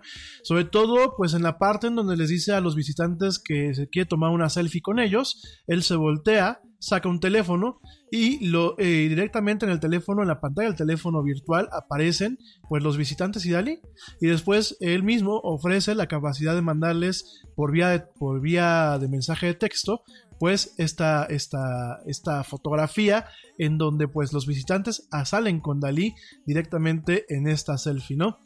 Esto, bueno, pues sí, eh, al respecto, el director técnico de GS&P, Nathan Shipley, comentó que él obtuvo el código para generar eh, las fake, eh, lo que es el deepfake desde GitHub, es código abierto. De hecho, bueno, pues aquí el Yeti ya está haciendo algunos pininos. Y Shipley piensa que Dalí Lives esta instalación puede ser la primera vez que una institución cultural ha utilizado deepfakes con eh, propósitos artísticos y didácticos, ¿no? Y bueno, realmente no se nos escapa la ironía porque es muy difícil pensar de otro artista que pueda haber sido pues mejor eh, ubicado o que pueda haber sido mejor eh, más propio para esta, este acto surrealista de tecnología que en este caso Dalí, que Dalí, bueno, pues te recuerdo que decía, decía Dalí que no quería venir a México que porque le parecía que México era un país sumamente surrealista y que pues a él lo afectaba profundamente, ¿no? Por supuesto, pues hay varios eh, argumentos morales eh, eh, a favor y en contra de traer a los muertos a la vida a través de la tecnología. Ese fue el caso de algo como el, holograma de Tupac, mientras que el performance que hubo en Coachella se hizo con el permiso de lo que son los digámoslo así, la familia del artista. En el caso de Dalí, no tiene familia que viva, que pueda haber autorizado, y eh, realmente en su momento Dalí nombró al reino español, fíjense nada más, como el único heredero en su, eh, en su, en su testamento, ¿no? Así que la exhibición se, eh, se logró a través de permisos con la Fundación Dalí en España, ¿no? Dalí Lives abrió el 11 de mayo como una exhibición permanente y en lo que pues, de alguna forma celebra el 115 cumpleaños de este emblemático eh, pintor, escultor y artista surrealista y de movimientos de vanguardia, ¿no? Entonces habrá que ir a ver, gente que vive allá en Estados Unidos, les recomiendo que se den una escapada a San Petersburgo, Florida, a ver esta exposición de Dalí Lives, eso en el Museo de Dalí. Y bueno, eh, ya para ir cerrando el tema, eh, déjame te comento, te comento rapidísimamente, espérame que aquí se me movió la nota, que Facebook ha estado haciendo algunos ajustes a su newsfeed. ¿Qué es el newsfeed? Es la pantalla que te aparece cuando abres la aplicación de Facebook para enfocarse en amigos cercanos y en enlaces relevantes a los gustos que tú tienes. En ese sentido, pues Facebook es la una vez más está cambiando el algoritmo del newsfeed y anunció el día de hoy dos actualizaciones al algoritmo que... What you doing? Trying on glasses with Zenny's 3D virtual try-on. Wait, are those the actual prices? I say get all of them. Seriously, why not, right? Oh, now I want new glasses. Zenny.com, quality prescription glasses starting at 6.95. Eh, presenta la información en el newsfeed. Uno eh, busca priorizar que aparezcan los amigos cercanos al usuario y otro que eh, permita priorizar los enlaces y la información que nosotros consideremos como más relevantes, ¿no? Eh, también pues son cambios en donde se está buscando que eh, se eliminen aquellos contenidos tendenciosos, aquellos contenidos de desinformación y sobre todo aquellos contenidos que puedan fomentar el discurso de odio y el discurso racista eh, o terrorista inclusivo, inclusive perdón, en esta red social, ¿no? Obviamente esto va de la mano al momento de presentarnos, y no sé, algunos de ustedes que me escuchen, al momento de presentarnos con más ahínco aquellos movimientos, aquella actividad de los grupos de usuarios a los que pertenecemos. Ya el lunes lo platicamos con un poquito más de calma, pero bueno, fue un movimiento que hizo el día de hoy eh, Facebook, que directamente lo comunicó. Te comento que Lenovo, Lenovo con la marca Motorola, porque te recuerdo que Motorola pertenece a Lenovo, muestra el día de hoy lo que es este teléfono Razer, que bueno, pues es un teléfono inteligente, a simple vista pues es un teléfono normal, pero que uno lo dobla y lo dobla en el formato de clamshell. ¿Qué es el formato de clamshell? Mientras el Galaxy Fold se dobla en un formato de libro o de cuaderno, de una especie como de notebook, bueno, pues directamente en el caso del Razer nuevo se va a doblar en como los teléfonos de, antaño, ¿no? En, en un formato de almeja, de hecho, por eso se le conoce como clamshell, ¿no? Eh, es muy curioso porque Lenovo compartió el video con los medios, incluyéndonos a nosotros, en donde se muestra este teléfono Razer que tiene dos pantallas, tiene una pantalla flexible interna, cuando lo abres pues toda la parte interna del teléfono pues es totalmente una pantalla, cuando lo cierras tienes una pantalla externa que te muestra información básica, pero es muy curioso porque el video que utilizaron, el video que utilizaron para mostrar este teléfono, pues es un video, es un video directamente de un fan que hizo diseño industrial y que de alguna forma pues hizo este render y esta animación y bueno pues directamente pertenece pertenece a un fan eh, que hizo bueno pues este este este demo este video para la prensa, ¿no? No se sabe cuándo se va a lanzar este dispositivo ni cuánto va a costar. De acuerdo a cierta información de The Wall Street Journal, podría estar en el rango de los 1.500 dólares, 500 dólares menos que el Galaxy Fold. Y bueno, si Motorola puede evitar fallas en la creación y en el diseño de este teléfono, que son las fallas que actualmente aquejan al Galaxy Fold, bueno, pues eh, podría tener en sus manos un bestseller realmente que explote la nostalgia con la sinergia de la posmodernidad en torno a los teléfonos. Entonces, nada, esto lo comento. Ya no va a dar tiempo de platicarte con calma del OnePlus. El OnePlus lo platicamos la próxima semana, el próximo lunes. Déjame, también te adelanto que el próximo lunes vamos a platicar sobre cómo San Francisco se convierte en la primera ciudad de los Estados Unidos en prohibir el reconocimiento facial por las agencias gubernamentales. Lo vamos a platicar con calma el lunes que viene. Es un tema muy importante. ¿Por qué? Porque en Estados Unidos el uso del reconocimiento facial ha tenido un uso, eh, o más bien un abuso, en donde se están violando algunos derechos y libertades de los ciudadanos. Por otro lado, déjame rápidamente te comento que eh, GoPro empieza a preocupar. ¿Por qué? Porque DJI lanza una cámara que compite directamente contra lo que es GoPro, esa línea de cámaras de acción. Lanza la Osmo Action, una pequeña cámara que, bueno, pues directamente va por el mercado de eh, GoPro. Ya el próximo lunes se lo platico, pero lo que alcanzamos a ver es bastante, bastante tentador. Eh, me parece que realmente tenemos una buena competencia, sobre todo porque tiene ciertas características que superan a GoPro y eh, por un costo eh, bastante inferior. Lo ya lo platicamos el lunes. También te comento que Motorola está a punto de lanzar aquí en México un teléfono que se llama el Motorola One Vision, que tiene una pantalla bueno, tiene un cuerpo en donde realmente la pantalla acapara prácticamente todo el, todo el teléfono. Tiene una pequeña apertura para la pantalla, eh, para la cámara de las selfies. Tiene una cámara fotográfica bastante interesante, la cual te platicaremos el lunes, de 48 megapíxeles, con dos, bueno, tiene dos cámaras fotográficas de 48 megapíxeles. Eh, pero bueno, ya te platicaré con calma. Es un teléfono que está a punto de lanzarse. Eh, es muy curioso porque, bueno, el procesador que utiliza es un Samsung Exynos 9609. Es un procesador que usualmente Samsung utiliza en algunos de sus teléfonos. También ya se está ocupando en este teléfono Motorola. Se va a lanzar, es un teléfono eh, insignia de media gama. Es la verdad un teléfono bastante, bastante atractivo. Se va a lanzar por 300 euros. Eh, bueno, por el equivalente en reales a 300 euros en Brasil. Y la próxima semana, o sea, a partir del lunes, se lanza en México alrededor de los 6.500 pesos. Y es un teléfono que tiene acabados de teléfono premium, el cuerpo es de cristal, eh, tiene dos cámaras bastante interesantes, tiene un lector eh, de huellas digitales incorporado a la pantalla, no tiene, no tiene pestañas, todo prácticamente todo el frente del teléfono pues es pantalla. Y la verdad la verdad pinta muy bien. Es un teléfono bastante interesante. Ya lo platicaremos. Esperemos que Motorola o Lenovo nos mande alguna prueba. Si no bueno pues ya lo estamos platicando de todos modos.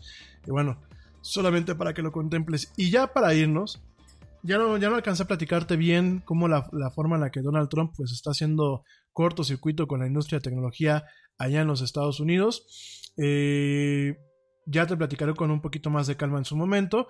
Déjame, te platico dos cosas. Primero, se está lanzando una nueva plataforma que se llama QB. Eh, bueno, pues es una plataforma que busca competir contra Netflix y contra Disney Plus, eh, principalmente lanzando lo que son pequeñas, eh, pequeños videos, pequeños videos para consumo rápido. Eh, ellos piensan que van a poder competir contra Disney y Netflix inyectando 2 mil millones de dólares a esta plataforma, en donde, bueno, pues directamente tenemos a gente como eh, Guillermo del Toro, eh, de alguna forma pues echando porras detrás de esta plataforma. Ya la platicaremos en su momento. QB es, de alguna forma sigue el formato de videos cortos de YouTube, pero lo lleva con contenidos de alta calidad, contenidos de primeros cineastas, y lo que busca es que sea una plataforma que solamente puedas digerir y aprovechar en tu dispositivo móvil, a diferencia de Netflix y de Disney Plus, que bueno, pues directamente utilizan otras plataformas, ¿no? Déjame, eh, bueno, nada más comentarte que Facebook eh, apaga el esfuerzo de una firma israelí para influenciar la política en África en África del Oeste. Ya eh, lo platicaré el lunes con un poco más de calma.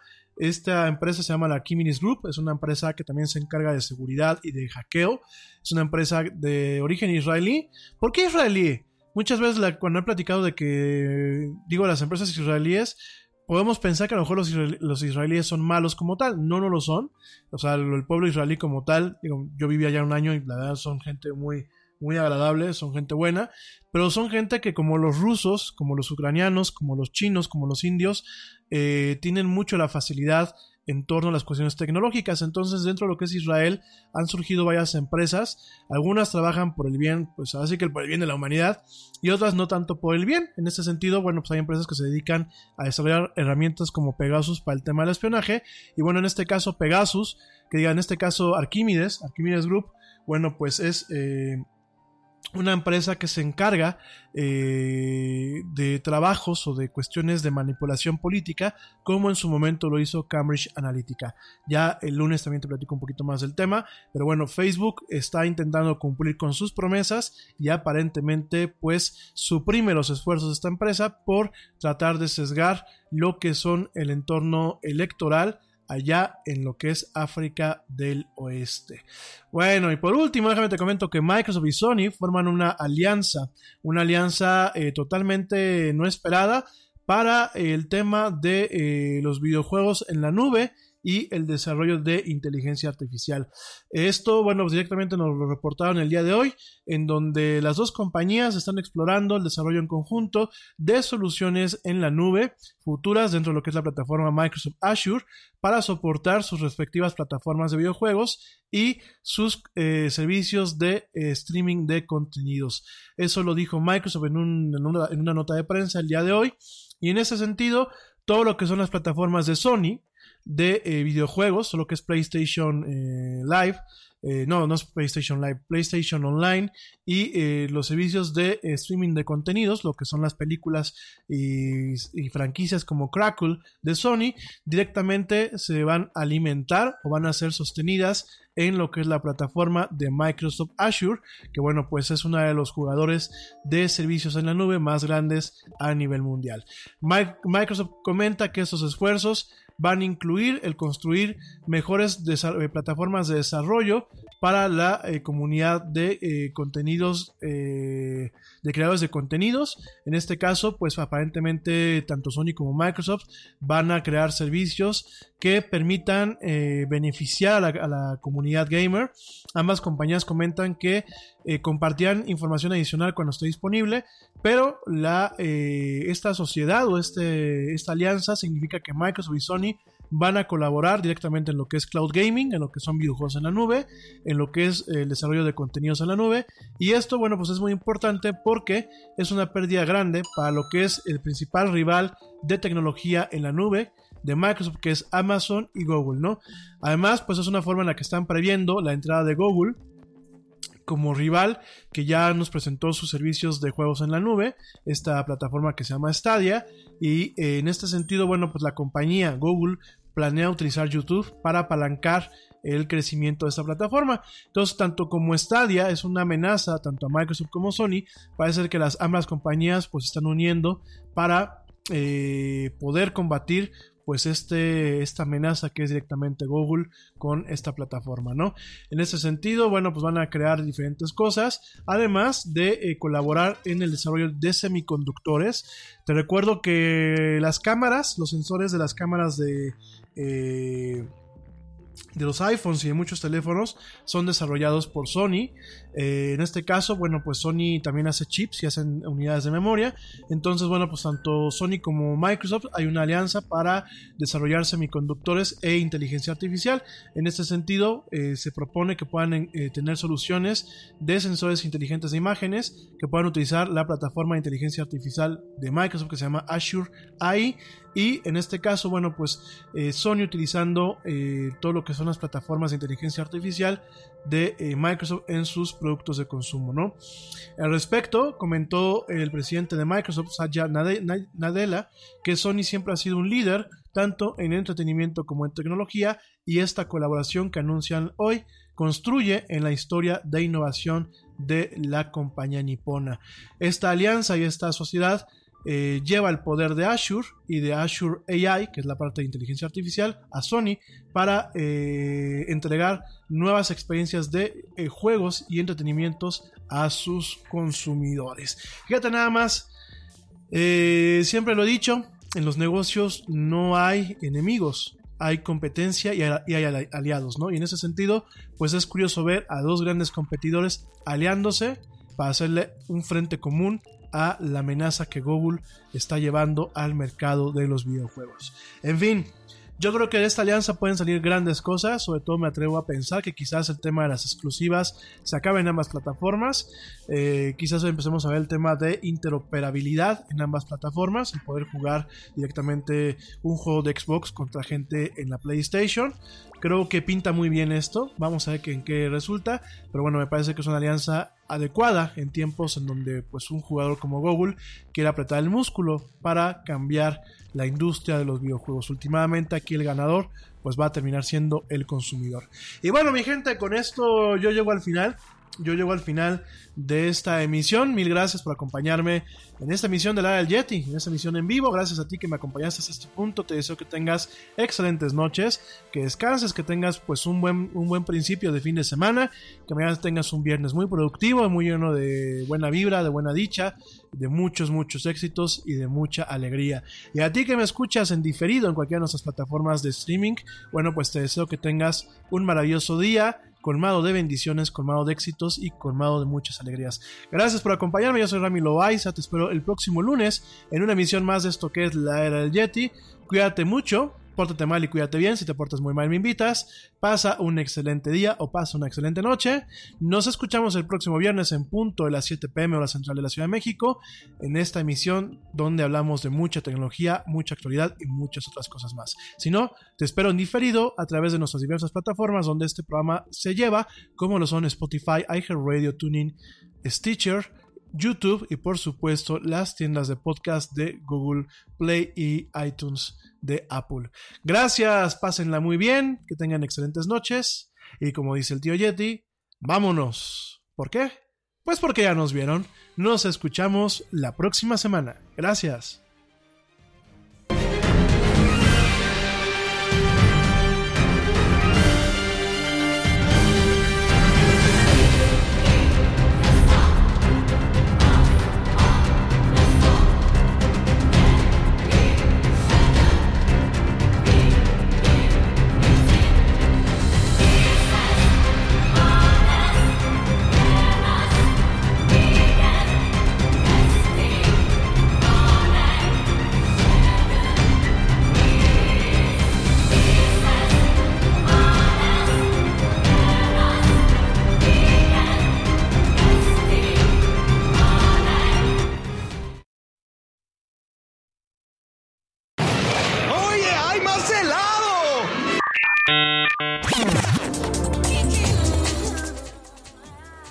Actualidad no te deje helado. Te esperamos en la siguiente emisión de La Era del Yeti.